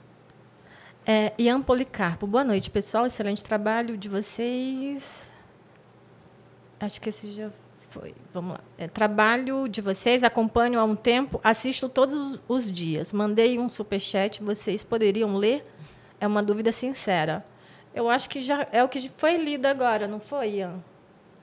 É, foi o último que. É. Né? É que ele mandou depois. Sim. Mas hum, essa pergunta. Luiz Monteiro, vida inteligente é raríssima, até aqui na Terra. Ainda bem que, que não no canal. Isso aí. Isso aí é verdade mesmo. Gleidson Suzuki, quais as diferenças vocês notam na educação chinesa, americana e europeia? O Brasil nem dá para entrar na avaliação, infelizmente. Olha, eu já morei nos três países, nesses três, quatro. um, quando eu fiz o ensino médio nos Estados Unidos, eu senti um pouco de falta, por exemplo, de, de várias matérias que nós temos no Brasil e que eles não são obrigatórios, por exemplo. Muitos alunos formam no ensino médio sabendo só geometria básica, porque não é obrigatório, você tem as, as optativas e tal. Eu acho que é um pouco mais parecido, posso estar falando besteira, um pouco mais parecido com esse novo ensino médio, que já não é mais novo e que já está implementado. Então, eu não sei. Nem está acho... implementado e eu acho que nem vai virar, viu? Pelo que estão vendo aí, vai ser revogado. É, mas assim, eu, eu sinto que é Entendi. mais ou menos assim. Você pega as optativas. Eu sentia falta, por exemplo, na aula de física, tinham pouquíssimas pessoas na escola que faziam física, no ensino médio. Então, na universidade, eu não, não trabalhei na universidade nos Estados Unidos, não tenho muitos colaboradores dos Estados Unidos, então, nesse quesito eu não posso falar muito, mas, obviamente, eles são top. Né? As melhores universidades do mundo estão nos Estados Unidos, apesar que eles estão caindo nos rankings, né? Subiram as europeias e as chinesas e as americanas. Estão caindo, é isso aí. Caíram um pouco. E, e... agora acho que tem uma coisa que pode ser também a diferença, talvez, do objetivo, né? Final do, né? Porque o ensino ele é feito para um objetivo final lá na frente, né? O americano ele pode ter um objetivo tal, o europeu um, o chinês outro, né? Uhum. Igual a gente falou do chinês, ele tem todo esse lance de planejamento de longo prazo, metas e tudo que vão ser cumpridas, então tudo é guiado, né? Dirigido para aquilo ali acontecer. Que talvez não seja a mesma coisa nos outros lugares. Não quer dizer que os outros são piores também. É. Que é, tem essa diferença, talvez, de, de rumo, né? Que tome, né? é diferente também tem que ver o, o que é relevante, o que é importante, porque na China, por exemplo, tem, tudo tem um lado bom e um lado ruim. Não só na China, como os, os países asiáticos, eles eles exigem muita disciplina, muito foco. Então, assim, a excelência é sempre esperada dos estudantes, do ensino fundamental ao ensino superior. E isso sobrecarrega mentalmente os estudantes. Eles são muito bons, mas isso sobrecarrega muito. Eu tinha um aluno, a gente tinha no nosso grupo, que além, por exemplo, além de ser uma das melhores universidades da China, dentro da, da universidade tinha ainda os melhores alunos que faziam uma turma separada, que eram os alunos brilhantes. Então a gente tinha um aluno então, brilhante no sempre, nosso grupo. Sempre ranqueando. As né? matérias né? são mais são mais difíceis, os, os, os é, as provas são mais difíceis. Ele, realmente, um aluno brilhante, ele publicou três artigos em três áreas diferentes como primeiro autor na graduação, saiu da graduação direto para o doutorado na Universidade de Pequim. Caramba! Mas, assim, é uma pressão muito grande nos alunos, né? Então, na Ásia tem essa pressão muito grande. É bom, faz é, excelentes profissionais, sim, mas e, e, a saúde mental? Então, tudo tem um equilíbrio. A gente não, é difícil a gente sabe, tudo tem o lado bom e o lado ruim. Tem terraplanista lá? Gente, eu vou falar a verdade, eu nunca tinha ouvido falar nisso na minha vida até chegar no Brasil. Eu achei que era brincadeira. Eu achei que era zoeira, sério. Eu nunca tinha ouvido falar. Pois é, aqui tem. Infelizmente você voltou para ouvir essa, essa preciosidade aí. Chega lá e faz essa piada quando você voltar. Fala, pessoal, eu tive lá no Brasil, vocês não estão ligados. Que eu que fiz uma descoberta. Eu tive a descoberta do Nobel. Eu, não, eu descobri isso com, quando eu comecei a entrar nas redes sociais, que eu falei, ah, vou divulgar. Porque eu já tinha essa vontade de divulgar a ciência. Inclusive, eu publiquei um livro em 2016, então eu já tinha essa vontade, já vinha fazendo essa, isso, mas de maneira mais discreta. Até porque eu tinha um pouco de receio de me expor na internet, como acadêmica. Uhum. O Sérgio deve saber que é, tem então, um certo. Eu até perguntar para você como você começou com esse, com esse uhum. negócio de, na, na divulgação aí. É. Aparecendo mais, porque isso é uma coisa que acontece e, e acontece tanto que é um problema que a gente tem mesmo, que muitos acadêmicos eles não querem aparecer, o que é um problema por um Sim, lado. Sim, eu acho que o cientista tem que conversar com a população, até pela questão, como eu mencionei, da representatividade também, e também para ter essa ligação direta com o povo, sem precisar Aí. de um intermediário. Então é Porque importante. Porque o intermediário às vezes é o problema. É, é, importante, ajuda muito. Eu acho que jornalistas e cientistas e divulgadores, todo mundo tem que andar de mãos dadas, sabe? Como que é lá na Universidade da China esse lance aí? Você tá lá, é, por exemplo, uns poucos você fez uma descoberta X lá. Descobriu lá a, a inflação, entendeu? A, a, observação, tal, tal, tal. Existe dentro do, do, seu departamento um setor tipo de assessoria de imprensa, coisa do tipo, não? Não. E na China nem existe esse negócio de divulgação científica dentro da universidade. Por exemplo, como aqui está crescendo um pouco, Entendi. tem alguns. Ah, lá, lá não tem? Irrelevante para eles. Você começou a fazer, então, nessas suas férias prolongadas. Isso. Mas pretende continuar depois? Ah, sim, amei, gente. Eu é. adoro meus seguidores, eles são muito legais. Eu Legal. aprendo muito com eles, eles me mandam um monte de mensagem, adoro. Não vou largar. Então lá na China não tem esse negócio dentro da universidade, da divulgação? Caramba, não que tem. coisa. Eles têm contato com mídia, quando, ah. tipo, um projeto, alguma coisa eles querem divulgar, até para ter financiamento, mas não tem essa, essa divulgação recorrente hum. de, de ciência. Engraçado, né? Deveria é. ter mais. Cara, eu pensei que tinha. E aí, como que é? Mas lá tem divulgação nas redes, nas redes sociais chinesas? Ah, existe? deve ter, mas eu não tenho nenhuma. Ah, até porque eu nem falo chinês, Sérgio, entendi. então não, entendi, eu não entendi. entender nada. Certo? Você tinha que arrumar um chinês, vou te dar a dica, que é o do vinheteiro, né? Sim. Você tem que arrumar um chinês que pegue o seu material, traduza e coloque lá, entendeu? Pega um aluno, ó, vou dar a dica aqui, ele não vai entender o que eu vou falar. Pegue um aluno seu de, de, de iniciação científica fala, cara, nós vamos fazer um projeto de divulgação. Você vai pegar meu material aqui, ó, e vai legendar ele em chinês e coloca no Bilibili. No... É só que o problema é que eu faço divulgação em português. Como é que meu aluno chinês vai saber português? Não, mas aí você pega um aluno lá que, que não, ele mas aí um hoje desses super estrelas, não, sabe, que, é, que fala não, mas todos hoje, os idiomas. Hoje o cara joga num, num aplicativo ali, ele meio que traduz, entendeu? É. E aí ele vem e monta ali, faz, põe só a legenda. Isso aí, você vai ver a escuta o que eu tô falando, a explosão que você vai virar. Porque... E, e, diz que lá é melhor do que o YouTube, tá? É, eles gostam bastante da, dessas. E eles gostam de divulgação, eles gostam de. O meu livro mesmo, quando eu lancei em 2016, eles queriam que eu levasse para ah, eles. Eu falei, gente, mas é em português. Mas, é, mas em inglês seus alunos falam? Falam. Ah, então pronto, é. Mas aí eu tenho que traduzir. Não, mas aí sabe o que você faz? Se você, se você fizer o conteúdo em inglês, ele pega legenda em chinês. É. Pronto aí, ó. Aí traduz tanto para lá como para cá. Gente, Coloca eu escrevo artigo que horas? e eu escrevo não, artigo aí, que horas? Mas aí eu tô falando... Não, mas, mas não, é você, que vai fazer. Eu tenho que fazer o seu aluno. Inglês, mas eu tenho que é. traduzir por inglês, Ah, não, né? mas aí você, isso aí você fala.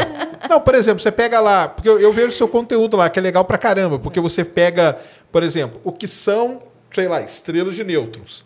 Isso aí você não precisa. Isso aí você fala tá, tranquilo, entendeu? Em inglês, mais tranquilo ainda, talvez, por causa dos termos até. É. Aí o seu aluno vai lá e pá, põe a legendinha em chinês. Faz um teste. Faz um teste com, com uns três ou quatro, que você vai ver. Vamos ver. Porque é, eu acho que, que explode, entendeu? Explode isso aí.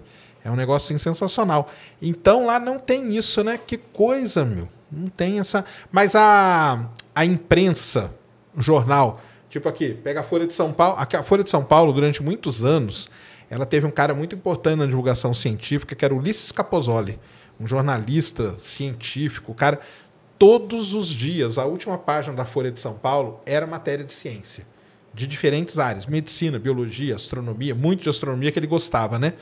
E tal. O, os jornais lá impressos, eles têm essa. Tem alguma parte, tem alguma área, ou você também não. não eu você, não sei. Porque você não lê, não né? O chinês, não. entendi. então, eu não tenho muita essa ideia. Eu não acompanho muito televisão lá, Entendi. nada. Então, eu não sei. Tá. Mas é. É. Mas é uma. Mas Porque tem um aqui- livro de Ah, ficção científica bem legal, Problema dos Três Corpos, que é chinês. Já, já viu? Sim. Já leu? E vai sair filme, né? Filme, Série, é. sei Não, lá. aquilo lá é sensacional, né? Porque é um, é um grande problema mesmo, né? é um grande problema para ser resolvido. Então, mas é faz isso aí, de pôr seu conteúdo, testa com alguns, que você vai ver. Tem uma grande chance de, né, né, de, de explodir esse negócio, porque é muita gente, entendeu? Além de ser a pioneira nisso. Além lá. de ser a pioneira, Não tem divulgação imagina, você vai científica nas ser uma- redes sociais lá. Você vai ser um ocidental passando um conteúdo de ciência com a legendinha ali em chinês. Nossa, os É, se fosse em chinês era melhor, porque tem uns estrangeiros, uns ocidentais, que viralizam nas redes sociais deles porque eles falam chinês. Entendi. Então, porque aquele ocidental falando chinês, eles acham Aí é o um negócio- máximo, um must, sabe? São é, celebridade. Então foi nessas férias aí prolongadas que você resolveu entrar de cabeça mesmo no lance da, da divulgação aí. Foi. Eu fiquei muito receosa no início, eh, mas como eu já tinha es- escrito o livro, eu tenho essa vontade, sempre tive, mas será? Será? Ai, gente, a, a internet é terra de ninguém. É isso mesmo. Eu ficava um pouco preocupada e também com relação à academia científica. Eu tinha, vou falar que não, porque eu tinha preocupação. Ah, o que que, que os meus mesmo. pares vão falar, vão comentar. A sua enfim. sorte é que seus pares são chineses. Não, tem colaboração Ah, sim, do mundo no mundo inteiro. inteiro, né? Mas, Mas, é. o que eu fiquei muito assim animada que quando eu decidi, ah, eu vou criar um canal no YouTube. Aí eu fui conversar com um colaborador meu francês, que assim é o máximo, a gente sempre se fala. Inclusive ele está em Berkeley agora, eu devo ir para lá ah, visitar ele na Universidade da Califórnia, Berkeley. Vou passar acho que alguns meses lá com ele. E eu fui, ele foi a primeira pessoa que eu contei. Eu falei: Olha, eu tô querendo divulgar ciência. O que, que você acha na internet? Ele: Acho ótimo! Vai, você fala bem. Eu acho que você deveria ir, é legal. Eu fiquei um pouco aliviada, sabe? Eu falei: Ai, então acho que dá pra ir. Foi assim um incentivo no começo, porque eu achei que todo mundo falava, não, Larissa, imagina, não entra nessa furada. Aí, como eu tive esse incentivo inicial, eu me senti mais abraçada para investir nessa, nessa ideia. E hoje foi a melhor coisa que eu fiz, porque, eu- sério, meus seguidores são muito legais. Ainda bem que você foi falar com um europeu. Porque se você falasse com um professor aqui do Brasil, ele ia falar: sai dessa, não faz isso jamais, entendeu? Não é. Porque aí entra aí o negócio cultural, entendeu? Porque aqui, é, durante muito tempo, tivemos muito muitos problemas. Porque o pessoal da academia, eles iam. Primeiro que eles nunca viram.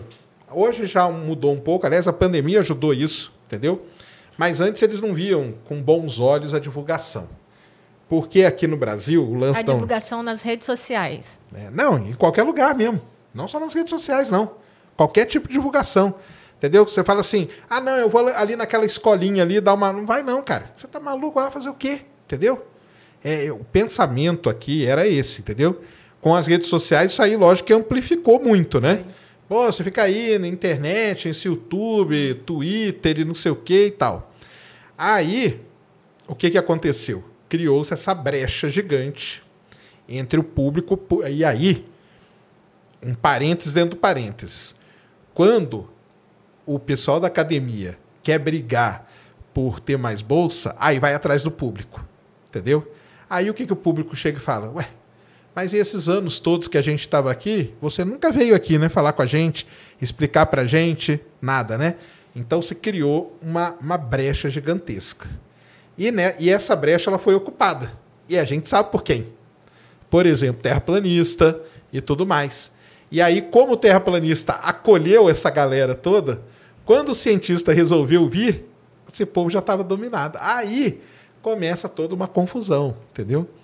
E aí veio a pandemia e o pessoal da área de medicina viu que, galera, ou a gente vai explicar para o público que não vai curar a Covid tomando chá de pedra, ou vai dar algum problema. E aí, essa galera da área de médica uhum. que começou a vir e a quebrar essa barreira um pouco.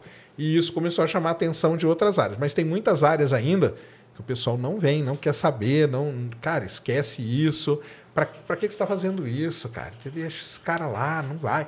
Essa é a mentalidade, assim. É. Ela está mudando bem aos poucos, mas, de maneira geral, essa é a mentalidade uma aqui. Uma pena, né? É uma pena. Uma pena, porque a gente tem tanto pesquisador que poderia estar conversando com o público, mais assessoria de imprensa nas universidades, com, a, com uma lista de nomes de pesquisadores dispostos a falar com a é imprensa. Isso. isso é um trabalho que tem que ser feito e é muito importante. É uma pena. Eu, ainda bem que falei com o meu amigo. Ainda bem que falou com o europeu. Ainda bem. Não, e eles, meus, meus, os meus é, colaboradores italianos, franceses, todos me seguem no canal.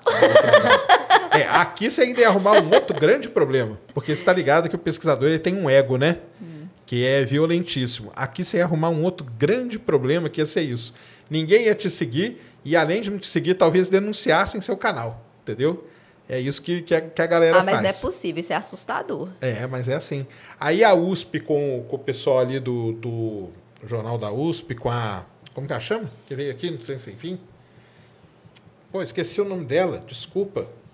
Ela faz o trabalho lá, né? Eu sei quem é. Que ela tem o, o a newsletter e hum, tudo, que é legal pra caramba. Tem a galera da Unicamp lá, que começou com o LabJó, e tem esse grupo. A UFMG também. Então, pontualmente, em alguns lugares. Mas o que, que acontece? Se um cara desse começa a se destacar, ele logo ele é podado. Entendeu?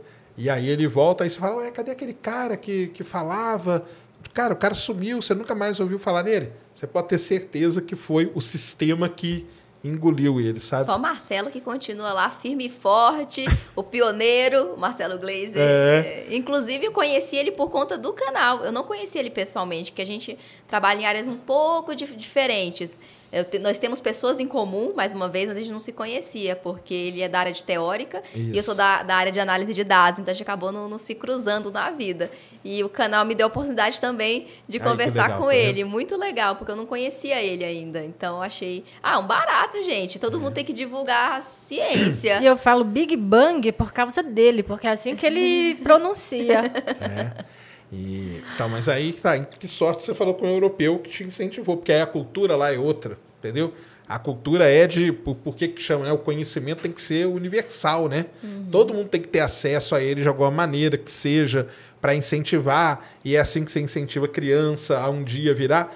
Ah, você está falando para tipo 5 mil crianças. Se duas ali virarem cientista e podem ser grandes cientistas depois, já ajudou para caramba, né? Então, Sim. essa que tem que ser a, a, mentalidade aí. É muito, muito legal. E falando nisso também, eu lembrei que quando é, me chamaram, não sei se você viu, me chamaram para ir no Domingão. Sim, claro. Isso que eu, eu queria chegar nisso aí. Como que você chegou lá no, no Domingão? Luísa Caires. Luísa Caires, a Luísa. Isso aí, Luísa. Um salve aí. A Luísa faz um trabalho sensacional ali na USP, entendeu? Pegando isso e tal. E já encontrei com ela. É, né? Tá, ela é muito gente boa. É, e são esses trabalhos aí que tinham que ter muito mais. Sim. Como que você chegou lá no Domingão? Menino, me ligaram. Ah, que legal. Assim, do nada. Eu tava em casa, recebi um telefonema. Ah, Larissa, tudo bom? Aqui é da Globo. Eu falei, oi? é, a gente queria ter um quadro no Domingão e tal. Você queria, a gente queria que você participasse para falar um pouco sobre ciência. O quadro vai ser com algumas pessoas sobre a viagem espacial e tal. Eu falei, ah, para divulgar ciência? Ele é. Eu falei, ah, então eu vou. Mas eu fiquei muito bolada, sabe? Gente, eu vou pro Domingão. É um programa de entretenimento. Ai, se já caem matando, vão cair em cima de mim, né? Ainda vou vestida de astronauta, pronto. É o fim dos tempos. Mas aí eu decidi ir e deu tudo certo, foi ótimo. Eu achei um barato a Globo começar a colocar de, de pouquinho em pouquinho. É um programa de auditório, é um programa de entretenimento, não tem como também, né? Ah, vamos chamar alguém, o Neil deGrasse Tyson, para explicar. Não é assim, né? A gente sabe.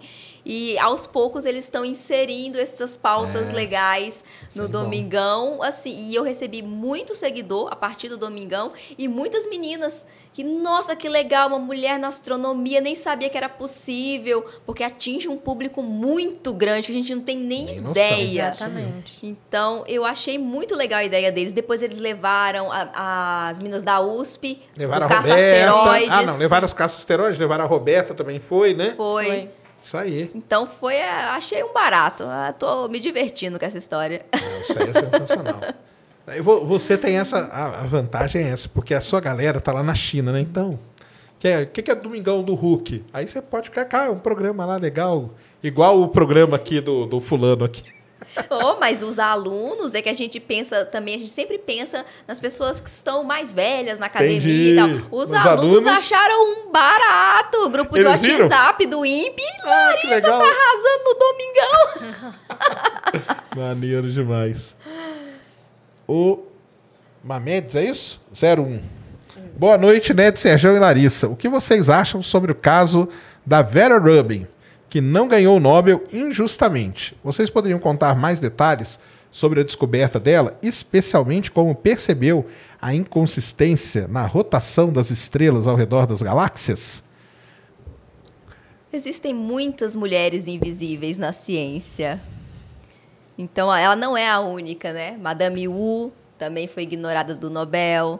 É, a Jocelyn Bell Joceline, foi ignorada do Nobel. Então, ela não é a única. Então, a gente tem ainda, infelizmente, uma invisibilidade feminina na ciência que... Talvez ali o que prejudicou essas foi a época também, né? Que elas foram numa época que era muito, né? Era, era mil vezes pior, né? Ficava mais invisível ainda, né? Sim, mas eu acho que não mudam, mudamos, é, mas é- são a passos de formiga. Não é uma mudança.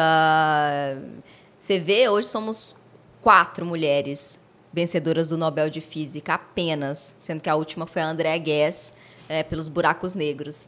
Então, realmente, são quantas premiações? Mais de 100, né? Então, realmente é muito pouco. E ela não é a única, infelizmente. E pode ter sido.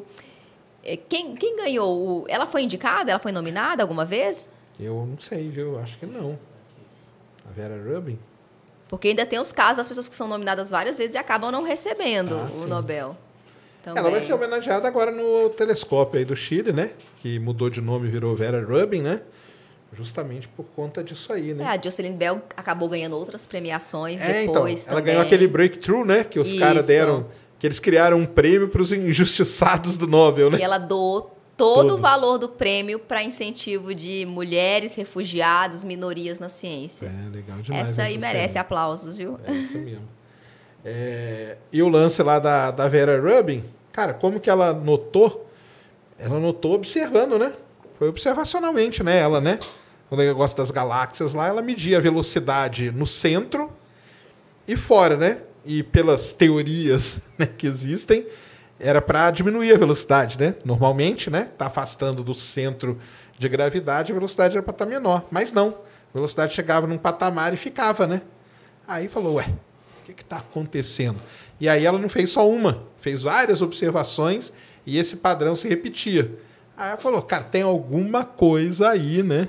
E essa descoberta já tinha sido feita Já pelo sido feita Zwick, pelo Zwick, Zwick, em isso 1939. O Zwick ele fez em aglomerados de galáxias. Então, as galáxias giram ao redor do centro do aglomerado, assim, né, como os planetas giram ao redor do Sol. E ele percebeu que a velocidade de rotação dessas galáxias não variava com relação à distância para o centro. E depois a Vera Rubin descobriu, redescobriu isso dentro das galáxias. Então as estrelas também giram ao redor do centro e esse mesmo fenômeno foi observado nas galáxias e nos aglomerados antes pelo Pelo Zwick. Zwick. Talvez seja por isso que ela não tenha ganho, né? Porque É, o tem, Zwick tinha também não o ganhou. Zwick também não, né? É, isso mesmo. Mas foi assim, foi observando, cara. Tá?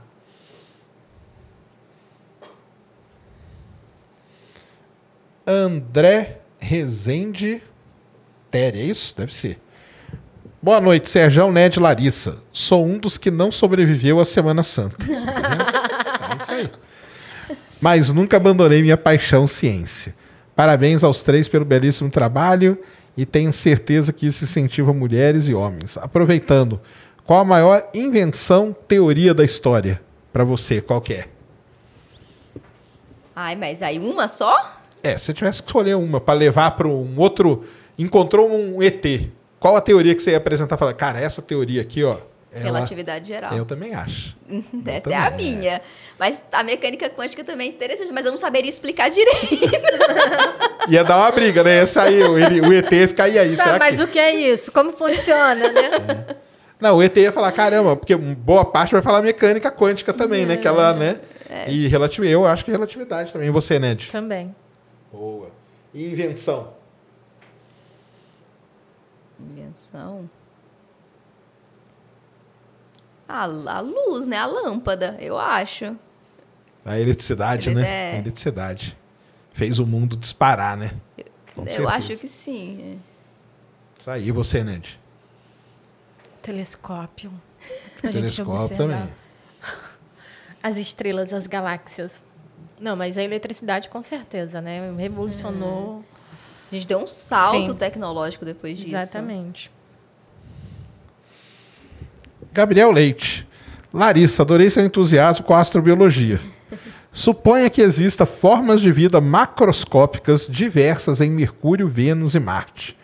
Como você as imagina com base nas características desse planeta? E vocês, Sérgio e Ned, concordariam com ela? Eu acho que está querendo dizer com as características físicas, né? Tipo, Mercúrio, um planeta pequeno com pouca gravidade. Então, como que seria um ser macroscópico? Ele seria espichado, não, tá, não estaria achatado pela gravidade, né? É. Mas eu não é, assim, eu tenho dificuldade desses experimentos mentais, porque assim, na vida como a gente conhece, baseada em carbono, as condições do planeta não permitiriam uma vida ah, desse tipo. Sim, é. Então eu não consigo imaginar como poderia ser porque tem essa dificuldade. Ah, não, sim. Só se fosse uma outra, uma outra ligação. É, que não fosse o carbono, né? É. Cara, eu acho assim, se eu pegar, se, se pudesse, né? Levando o que a Larissa falou, eu acho que em Vênus seriam uns bichos tudo achatado, entendeu? Com alguma coisa para tentar proteger eles do calor intenso. Alguma coisa assim, uns bichos que andam arrastando, sei lá, entendeu? Com muito pouco órgão, entendeu? Para não torrar. Não tem o fator tripa, né? É, não tem o fator tripa. em Marte, como ele é menorzinho, a gravidade também, né? Aí daria para seriam uns bichos mais espichadão, entendeu? Mas com alguma proteção, porque como é, lá é o contrário, né? É muito frio, né? Então teria que ter algum tipo de proteção, uma carapaça, um negócio mas assim. Não, mas não diz que tem uma, uma população lá no, no subsolo de Marte? Tem, né? O pessoal diz que tem. Não tem aquele filme, como é que é, que tem o, os extraterrestres, parece uma lagosta? Ah. Tem a cara... Não, não tem um assim? Esqueci o nome, mas tem mesmo. Tem isso mesmo. É isso aí, cara. Então tem que fazer. Tem, tem um pessoal que faz simulações aí pela, pela internet afora aí. Greca, boa noite. Eu de novo. Sou péssimo em entender fórmulas mas absorvo bem teorias físicas. Existe o desafio de explicar os fenômenos da astrofísica a completos leigos? Exemplo: aplicar, explicar que matéria escura está mais para uma gravidade escura do que algo como matéria bariônica. O que, que você acha aí? Você, porque você, antes, você, você, antes não, né? Você dá aula para uma galera top, né? Os alunos lá, os chineses e tal. E agora você está enfrentando esse público que vem de, toda, de uhum. todo tipo, um público leigo e tal. Qual o desafio aí que você está enfrentando nisso? Vários. Eu é? acho muito difícil. Porque eu não venho da divulgação científica. Você já vem da divulgação científica há muitos anos, você sempre gostou e fez. Eu não tenho esse, não tinha esse hábito, não fazia. Então, e eu passei muitos anos dentro da academia científica. Então, eu tenho uma forma de falar que leva em consideração já vários pré-requisitos que as pessoas em geral não têm, mas eu não percebo, eu só percebo depois. Por exemplo, eu faço um vídeo, aí depois vê o pessoal no comentário: ah, mas eu não entendi esse termo e tal. E eu nem me toquei que esse era um termo que poderia causar uma dúvida, porque para mim, porque eu estou dentro desse, disso há muito tempo, é um termo bastante usual. Então, eu realmente é, tenho muito desafio em explicar ah, os conceitos físicos para um público não especializado e assim que às vezes não tem muito conhecimento mesmo sobre o assunto. Esse que ele falou, a gravidade invisível, não já não, não seria um exemplo legal, porque uh, é uma matéria. A matéria é invisível e a matéria gera gravidade. Então não teria como ser uma gravidade. A matéria, inclusive, a nossa ideia de matéria escura é que sejam partículas. Essa é, é uma ideia bem uh, difundida aí. Então, Exatamente. é bem difícil. É, não, e explicar para o leigo tem todo esse desafio aí, e vem as perguntas. E o legal é que eles não têm filtro para fazer as perguntas, né? Porque quando você está dando aula numa sala de aula, e aí no seu caso, mais ainda que tem uma competitividade muito grande, talvez o cara, pô, não vou perguntar não. Que aí o cara do lado ali vai falar, ih, aquele imbecil ali perguntando aquilo. Agora no leigo não, né? O cara tem sem filtro qualquer, né? Pergunta qualquer coisa e, e, e às vezes a pergunta você fala, caramba, que, que ele tá querendo saber, né? Não, eu acho muito engraçado esse negócio das perguntas. Até antes de começar, eu falei, ó, oh, vocês vão filtrar as perguntas, né? Porque eu tenho medo das perguntas da internet. Porque eu não entendo muitas vezes. Porque como eu tenho já o hábito de estar na academia, a gente usa termos, jargões, uh, é, os conceitos. Então, às vezes, a pessoa pergunta, não é de maldade. Eu realmente não consigo entender o que ela está querendo dizer com aquilo. Então, eu tenho dificuldade com as perguntas da internet. É. E tem público infantil? Porque eles têm as melhores perguntas, tá? A criançada é mais sem filtro ainda. É. Isso é que é legal. Mas é isso mesmo, porque a gente acostuma com ter. É igual o emaranhado lá que o cara falou, né? é. né? O emaranhado ele tem um sentido dentro das teorias físicas, né? Isso. E às vezes na cabeça da pessoa ela tá pensando, ah, uma partícula aqui embolada com a outra e tal. E aí vai, vai assim, né? É, mas continuem perguntando, gente. Continue. É só. É, tem que. Tem, eu, eu vou fazer o meu melhor para tentar entender. Mesmo. A matéria escura eu gosto da explicação que aquele Brian Green dá. Ele fala que é como se fosse uma cola invisível que está permeando ali. Tipo, que não deixa as estrelas sair voando da galáxia. Porque a cola está ali, né? Ela existe, ela é uma matéria, mas a cola invisível, aquela cola transparente, você não vê, né?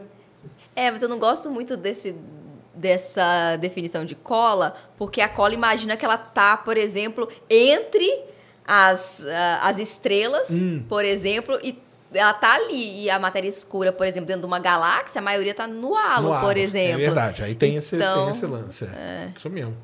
Tá vendo? Tem as nuances aí. Camila Time Pink. Oi, Larissa. É fácil achar quem legende seus vídeos. Eu mesma sou tradutora e legendadora de inglês português e poderia fazer. Aí, ó, já encontrou quem vai postando. Agora é só achar um aluno que abra a conta no Bilibili lá para você. Gente, não posso pagar.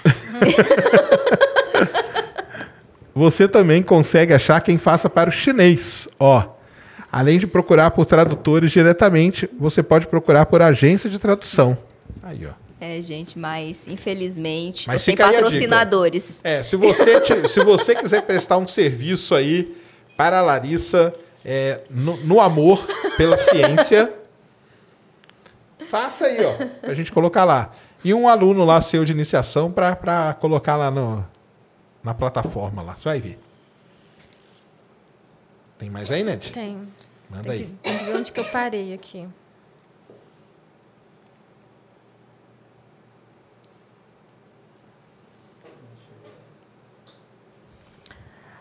Uh, Júlio César. Olá, boa noite para todos. Faço física, mas pretendo futuramente fazer engenharia aeroespacial. Na opinião de vocês, é um ramo muito diferente? Cara, eu acho que é. Eu acho que é. eu acho que é muito diferente, entendeu? Não que você não possa fazer, mas eu acho que é um ramo diferente. É, você vai lidar com a parte de engenharia mesmo de foguete, essas coisas. É bem diferente. A gente, é uma é, ciência ser, diferente. A não ser que você vá para a parte mais ali, tipo de propulsão, porque aí tem propulsão iônica, propulsão por plasma, tem esses laboratórios. Aí você é, conseguiria aplicar conceitos da física ali de forma mais direta, entendeu? Pro, o lance é procurar, cara. Vá na, numa universidade que tenha engenharia aeroespacial Fala que você está vindo da física, entendeu? Já conversa agora, porque aí até o pessoal lá vai falar assim, cara, ó, faça tal matéria, tal matéria, pegue um conhecimento a mais nessa área, né? E aí, quando você for, você já vai mais preparado para aquilo. e já começa a conversar, inter... porque na academia é isso, né? Você tem que começar já a conversar, a interagir muito antes da época quando você vai entrar naquele determinado curso, né? É, é, networking é importante em qualquer área, pessoal. Então, é importante sempre estar em contato com as pessoas e também ver como que é a área aeroespacial, de engenharia aeroespacial no Brasil. Eu não sei.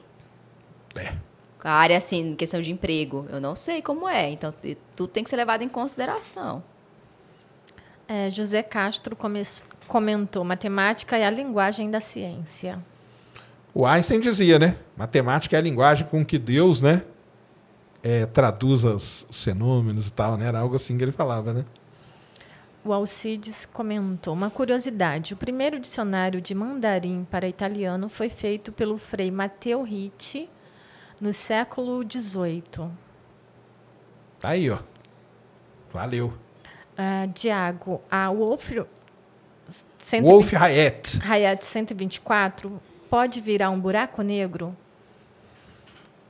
Para quem não tem nem ideia do que o cara está perguntando, essa semana o James Webb publicou uma foto maravilhosa aí de uma estrela que é, na verdade, é uma fase, tá, pessoal? Esse Wolf Rayet é uma fase da evolução estelar de estrelas de grande massa, tá? E ele publicou essa foto que é uma estrela que ela está, vamos dizer assim, a próxima fase dela seria explodir como uma supernova pelos cálculos que o pessoal faz, ela viraria realmente uma supernova, não colapsaria direto para um buraco negro. Por isso que ela está passando por essa fase aí dela de perder as camadas e tudo que o James Webb tá fotografou. Imagem linda, você viu essa imagem nova aí? Não vi. É, coloca aí, ô Christian. Saiu essa semana aí. Coloca aí WR124 James Webb. Imagem muito bonita mesmo. É, essa imagem já foi publicada porque está tá acontecendo nos Estados Unidos um, um, negócio muito legal que chama South by Southwest, que é onde reúne aí o pessoal da inovação e tal. E teve uma palestra sobre o James Webb na quarta-feira e eles combinaram de publicar a imagem no mesmo, mesmo dia. Isso aí, ó. Essa aí, ó. Bonita.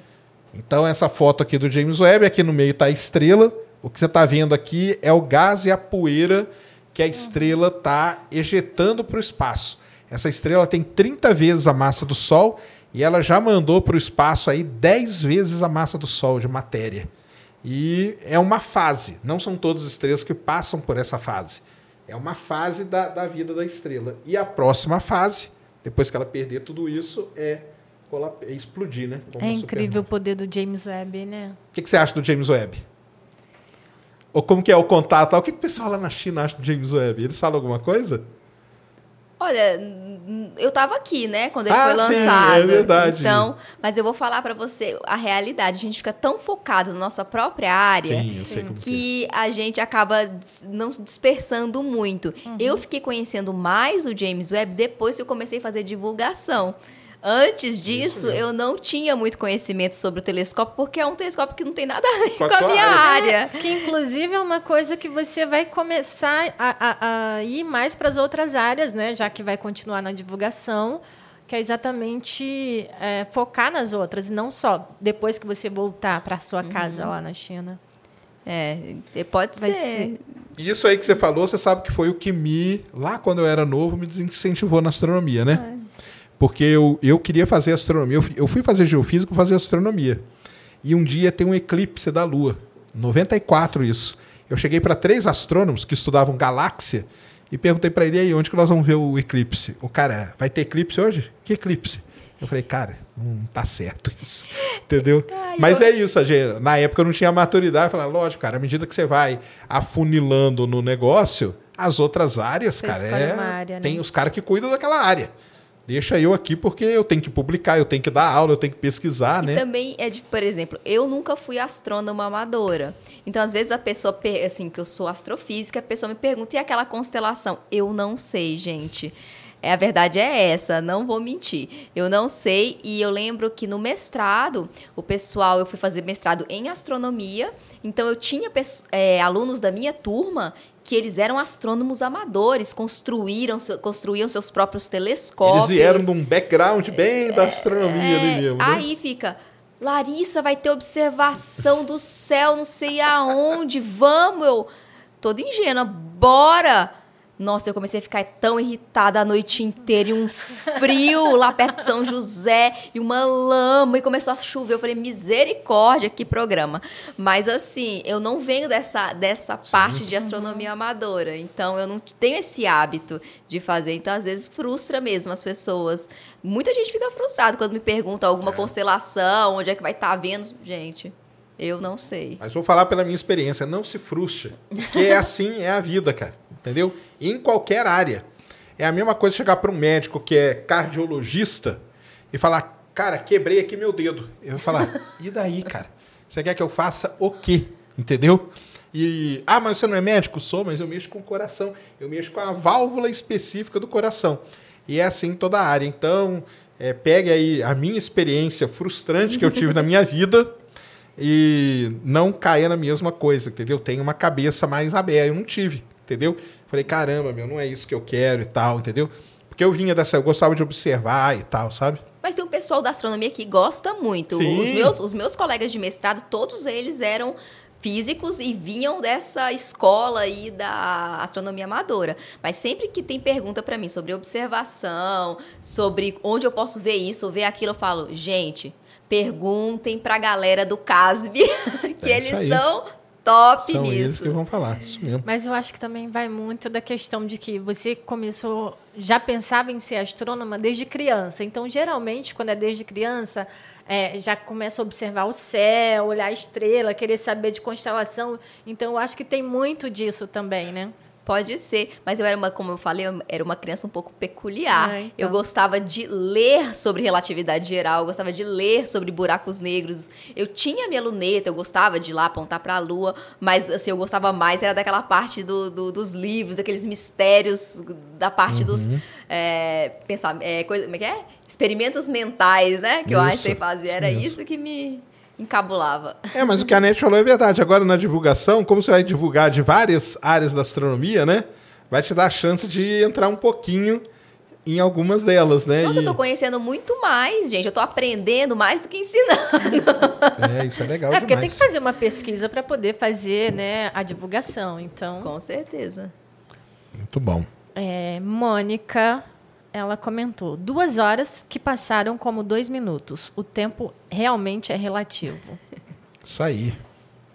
É, Alexandre Alonso, boa noite, Serjão, Ned, Larissa. O que é uma tempestade solar?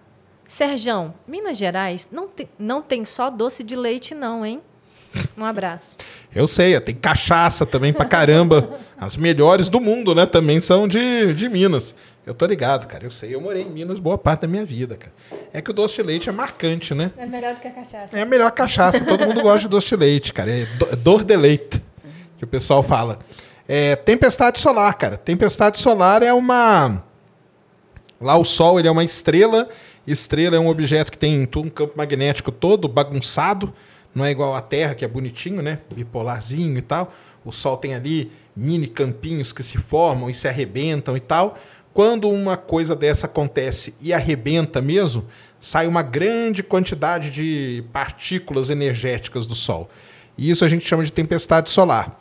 Teve uma muito famosa na Terra, lá nos anos 1800, que a gente chama de evento de Carrington, que queimou todo o sistema de telégrafos do planeta, que era o que tinha na época, e hoje tudo isso é muito monitorado. Ele deve estar falando isso aí porque agora acabou de ter uma grande tempestade solar. O pessoal está falando que vai ter aurora em Nova York, vai conseguir ver. Você ter, Teve é. em Londres. Teve em Londres já, isso aí. Porque isso, o Sol, ele tá. O Sol tem um ciclo de atividade. E agora nós estamos caminhando para o máximo de um dos ciclos, que a gente chama ciclo 25. Então essa atividade vai aumentar muito.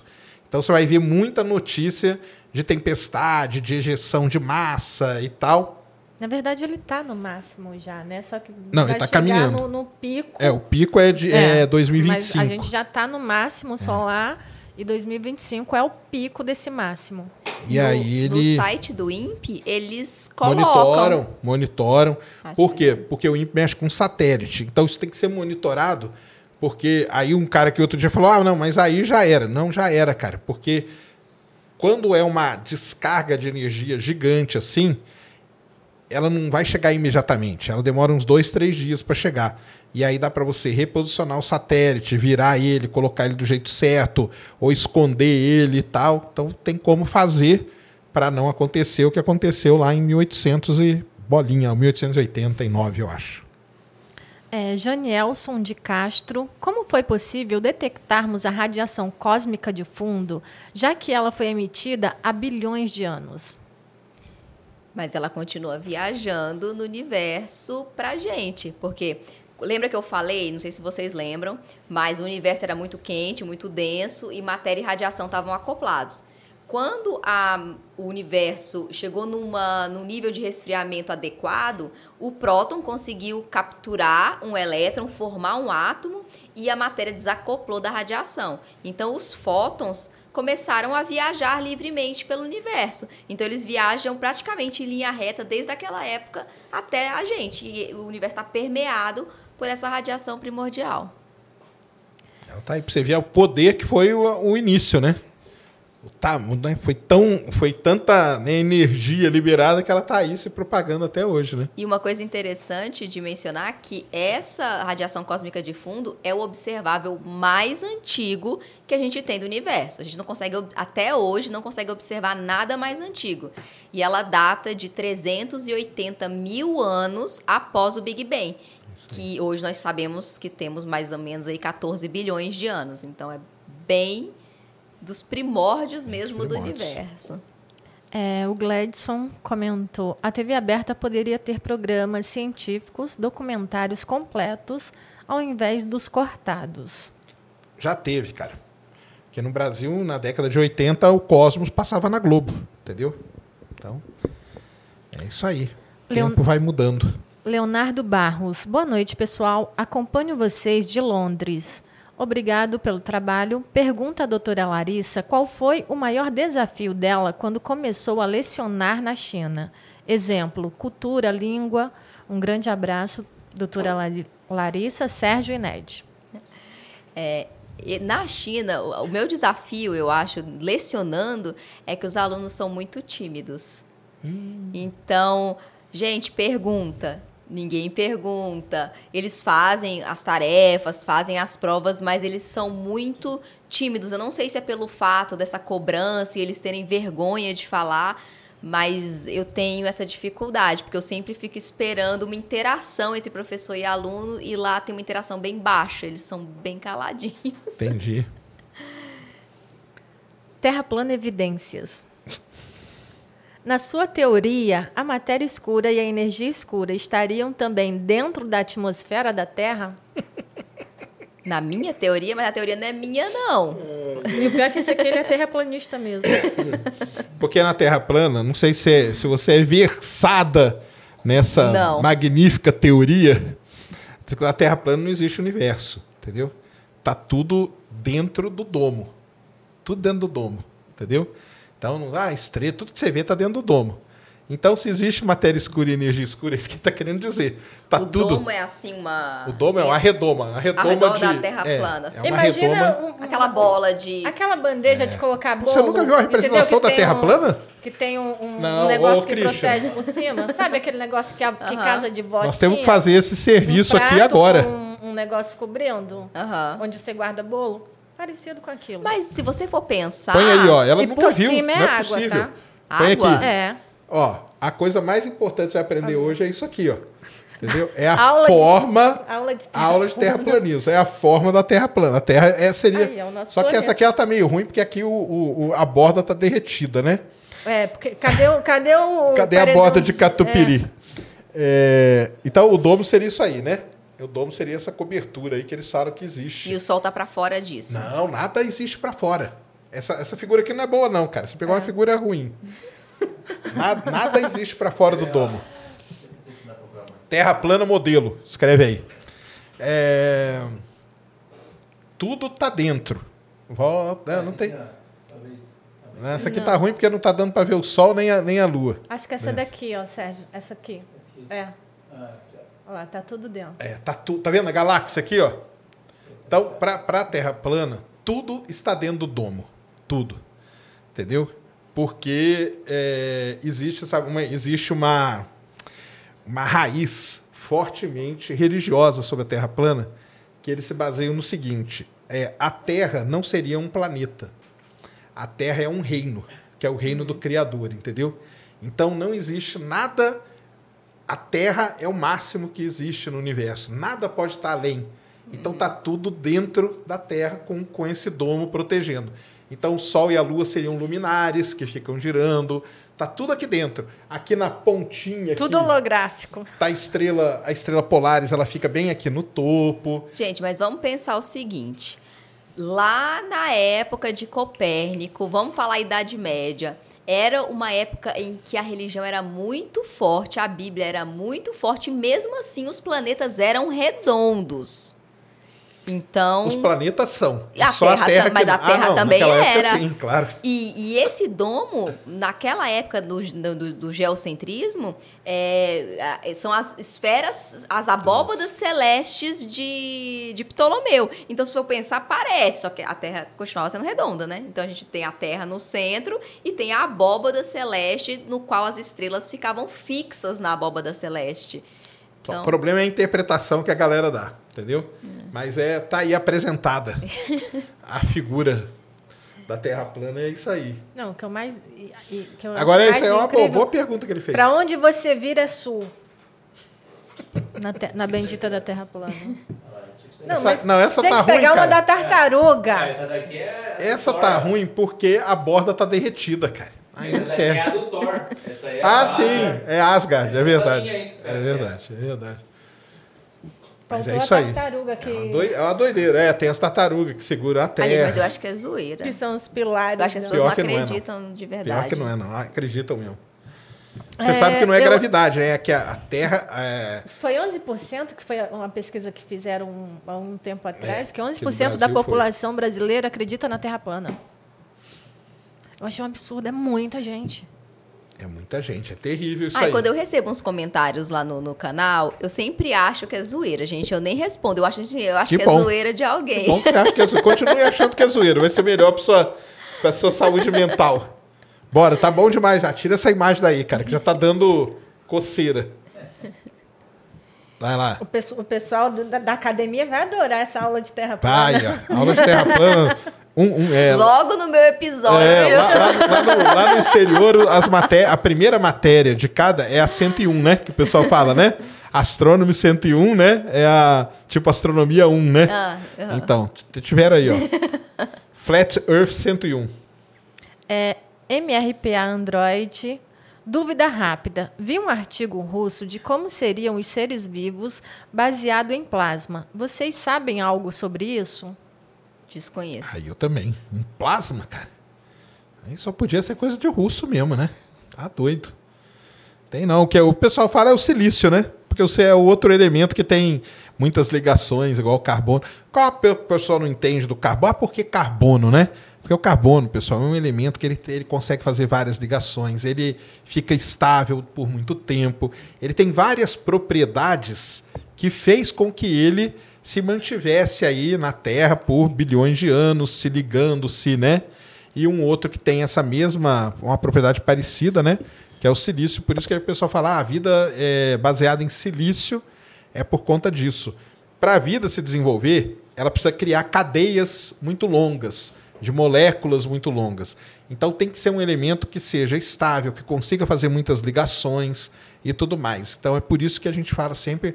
Muita gente pergunta, ah, mas por que que vocês só falam de carbono? Então é meio por conta disso, tá? Não é.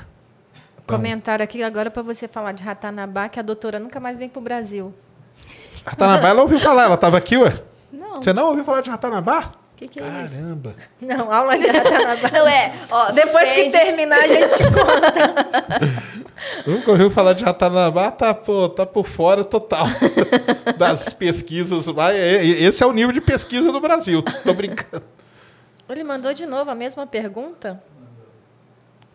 Tá, mas na sua teoria, a matéria escura e a energia escura estariam também dentro da atmosfera da Terra? Tem que estar, tá, cara. Na teoria de, de vocês, teria que estar tá tudo aí. Gente, não, na, não existe matéria e energia escura dentro da atmosfera da Terra.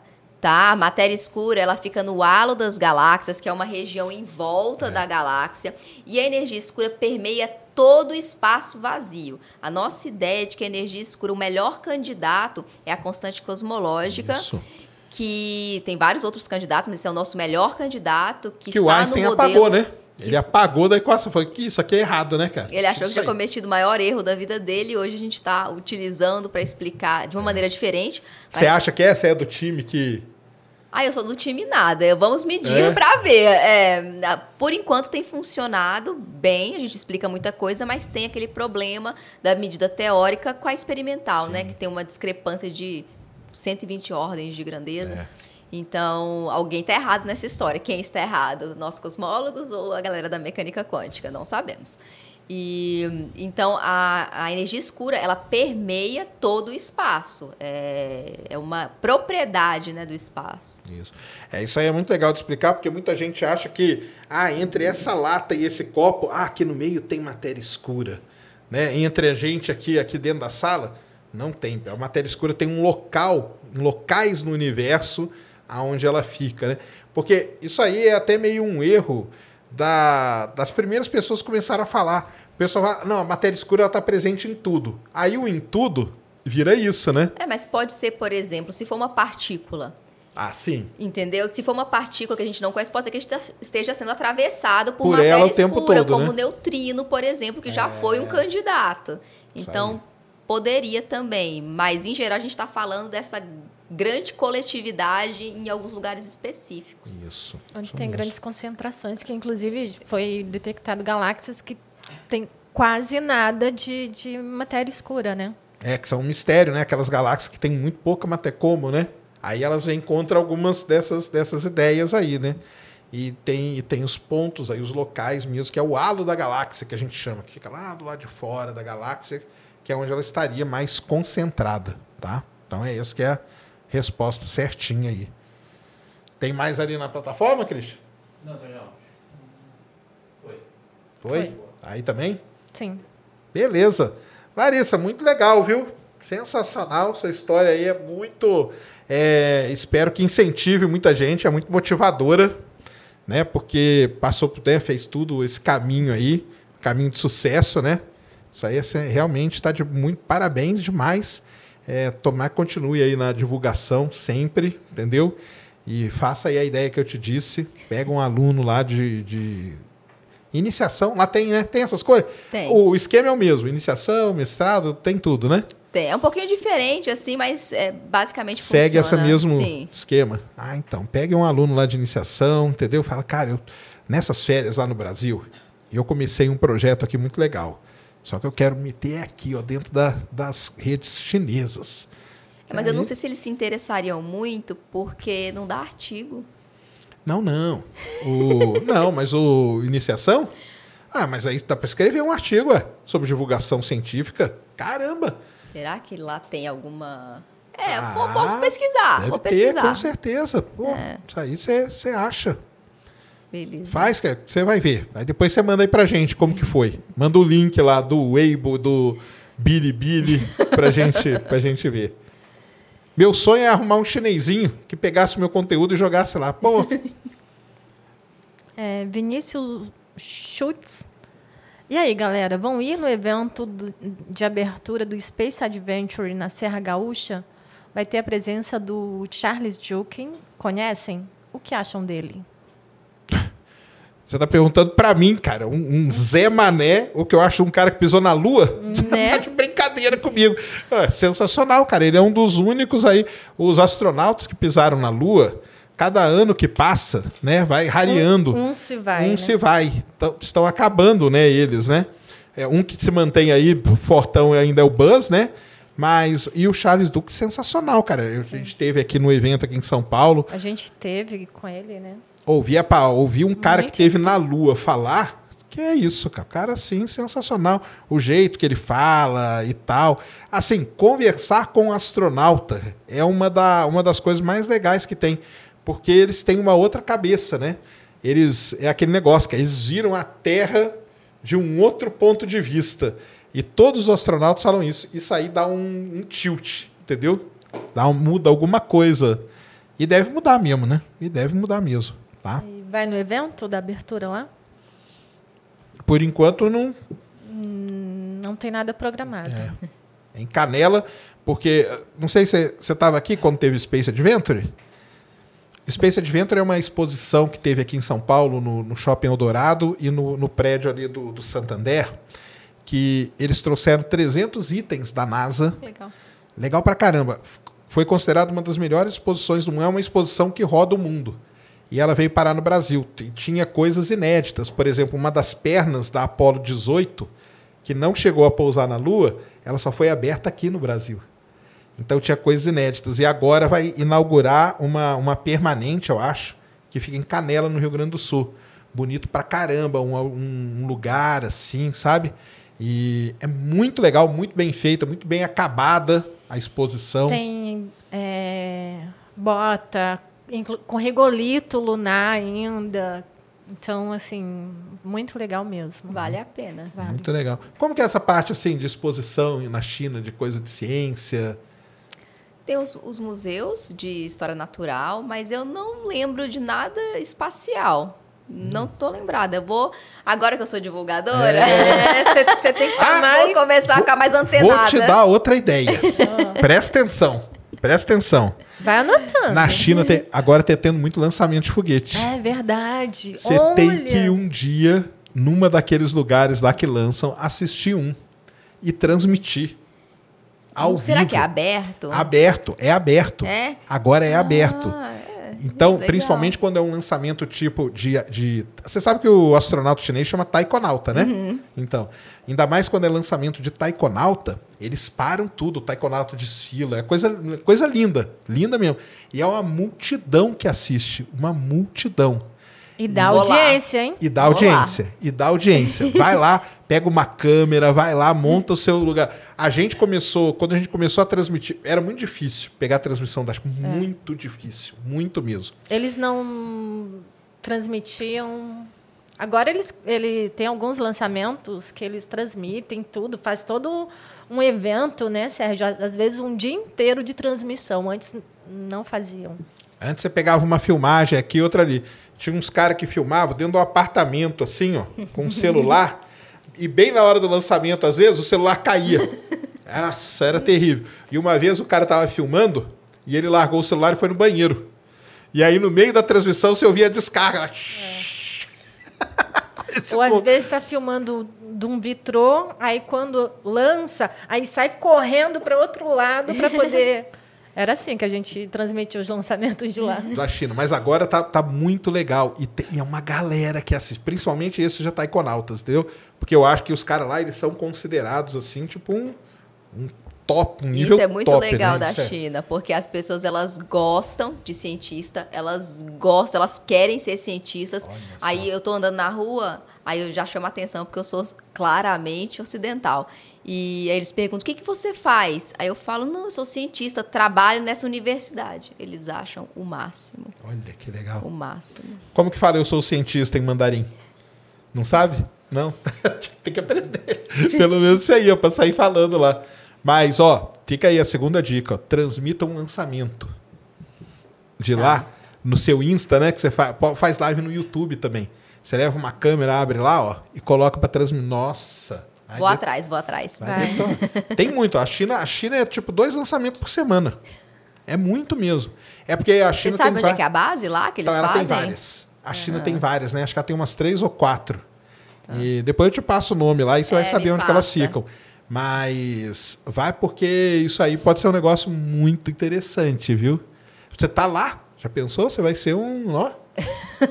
Fica, fica as dicas aí. Ó. nossa correspondente, É, né? se quiser mandar imagens exclusivas, numa dessa o pessoal curte, ó, vai, até chama já pensou em chamar você para entrevistar uns taikonauta lá? Que legal. Será? Ah, claro! se você gosta de. Se o pessoal lá gosta de ciência, entendeu? Eu acho que tem muito futuro por conta disso que você falou agora. Que se o pessoal gosta de ciência, respeita e, e tal, vê que tem uma pessoa que nem é de lá ainda, né? E, e divulgando e tal, eu acho que tem uma chance muito grande de estourar mesmo. Isso é Eu legal também. demais. E o pessoal gosta muito. E ter o público eu sei que gosta, porque é o público que tá ali, junto da gente também. Então gosta Vou seguir muito. essas dicas. É. Siga as dicas aí, depois você fala pra nós aí. Que é legal demais. E, e vai, e vai no Fest, né? Tem que ir no Fest. Vou, Fest vou lá. Agora, eu nu- nunca tinha pensado nisso, mas agora que eu sou divulgadora, agora eu Ah, vou. sim. Ah, Imagina fazer um, um vlog lá no Fest. Legal, não vai ficar? Nossa senhora. Vou lá. Que é lindo demais aquilo lá, né? E o jeito, com construção e tudo, né? E tá ajudando, né? Você usa alguma coisa deles? Não, né? Não tem Não. nada a ver com sua área, né? Não, a gente tá. com- Eu tô com um telescópio, eu, né? A gente do grupo tá sendo construído no Himalaia, no Tibete. Ah, eu vi a construção dele. É aquele que transmitiram? Você sabe que tem umas câmeras na China ao vivo, 24 horas, e eles deixaram uma lá porque antes, acho que de construir o telescópio principal, eles colocaram dois menorzinho é esse para testar, Eu não tenho certeza. porque não tá pronto ainda, né? Não. Ah, então acho que é esse aí. E aí eles ficaram lá com a câmera 24 horas e os telescópios observando, testando, e eles já estão montando a estrutura para colocar esse ganho. E eu acho que é lá no Himalaia mesmo. É, é o- na cidade de Ali. E Ah, o nome é é. Ali. Ah, é esse mesmo. experimento. É, ah, eu sou do. Eu sou da vai- colaboração você do vai usar Ali. ele? É. Que legal. Eu faço a remoção de contaminantes para o Ali e para outros experimentos. Então, é um deles, é o que eu participo. Só que eu não fui lá ainda, porque tem toda uma burocracia para entrar no Tibete. Então, não é não é fácil. E eu não sou física instrumental. Então, eu vou fazer o que lá? lá, né? Gastar dinheiro.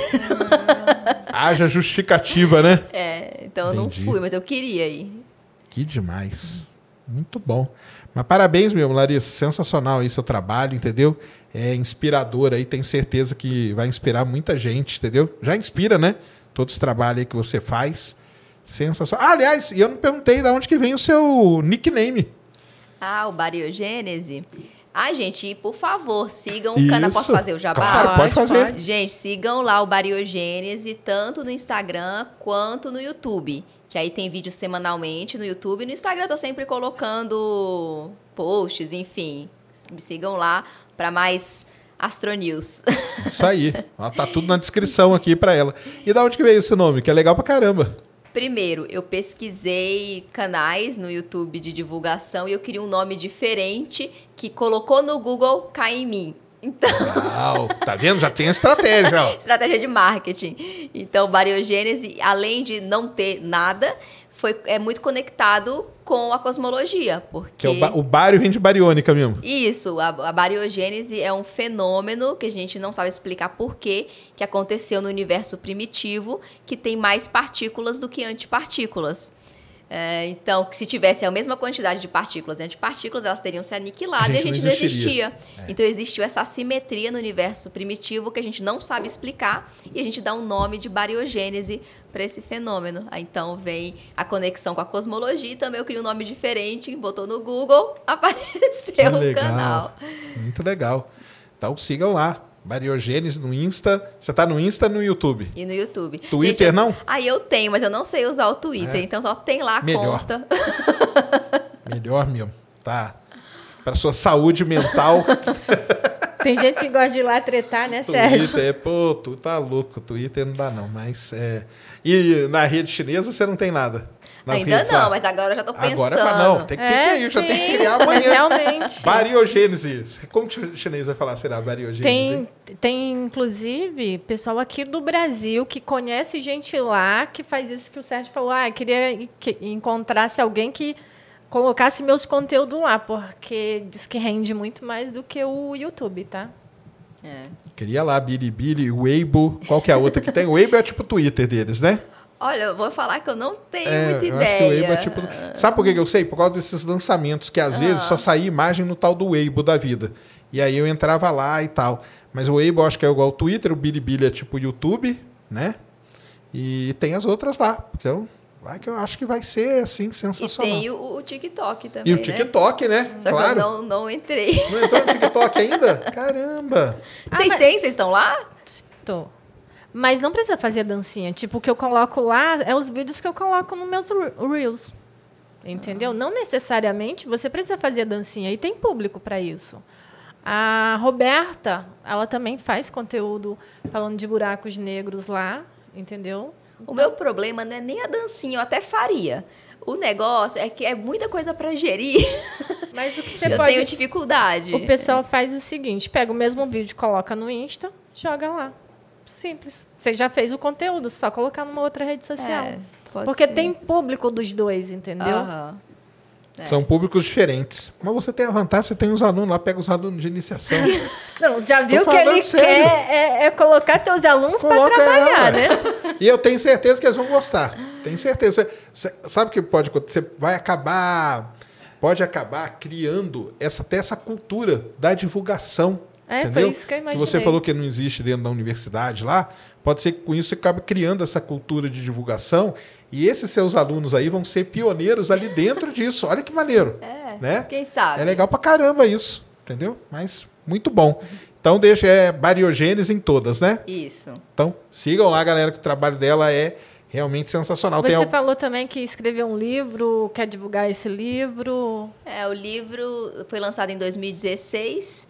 É, ele foi finalista do Prêmio Jabuti junto com Marcelo. Mas não tem mais o livro físico, gente, só o e-book. Então, quem quiser, tá na Amazon o e-book, baixa, compra lá, ajuda o escritor. Tô, brincando. Não, e qualquer coisa, só mandar mensagem para ela lá no Insta que ela dá o link, né? Manda o link. Isso. Legal demais. Isso aí, parabéns demais. Obrigado aí por ter vindo de Brasília. Eu que agradeço. Passear aqui em São Paulo, né? Muito legal horas aí na estrada, né? Que veio de carro, né? Vim de carro, errei o caminho e fiz em 17 horas. Tudo isso por vocês. Tá aí, ó. Tá vendo? aí foi prestigiado, aí a galera trouxe perguntas legais, tá vendo só que legal? Mas brigadão, Larissa, sensacional mesmo, valeu. Ned, deixa aí suas credenciais. Boa noite, queridos humanos, arroba Ned Oliveira 1, Twitter e Instagram. Sigam Ciência Sem Fim em todas as redes sociais. Isso aí, galera. E você, Sérgio? Isso. Então, é o seguinte, ó. Amanhã nós vimos aqui, é o programa número 150, tá? E vai ser lá no Grande Vilela, lá no Inteligência Limitada. Então, vão lá prestigiar a gente. Nós vamos fazer o, o Ciência, Ciência Visita. Visita lá no estúdio dele, que é um estúdio maravilhoso, diga-se de passagem. E aí, vamos ver, ele vai contar a história dele. Porque raramente você vê ele falando né, dele, né? Ele é um cara que mais conversa com os outros, mas amanhã iremos tirar aí tudo. O Vilela tem uma história muito legal dele. Ele foi o ilustrador, presta atenção, da capa do jogo O ET de Varginha. Tá? Então, amanhã saberemos essa história, aonde ele se inspirou para fazer o desenho de será algo que, que ele, não existe. Será que ele se encontrou? será que ele encontrou o Juca para desenhar ele ali na capa amanhã? Saberemos tudo isso do Vilela. Beleza, galera? Então, amanhã, amanhã mais cedo, né? É bom avisar, né? É. Amanhã às mais cedo. Às 19 horas. 19 horas, programa 150. Então venham que nós vamos bater esse papo aí com o grande Vilela. Valeu? Muito obrigado a todos. Valeu demais, Larissa. Obrigadão mesmo. Obrigada. Valeu muito. Deu aí, Christian? Deu demais, Sérgio. Ótimo, então. Valeu, boa noite, fomos.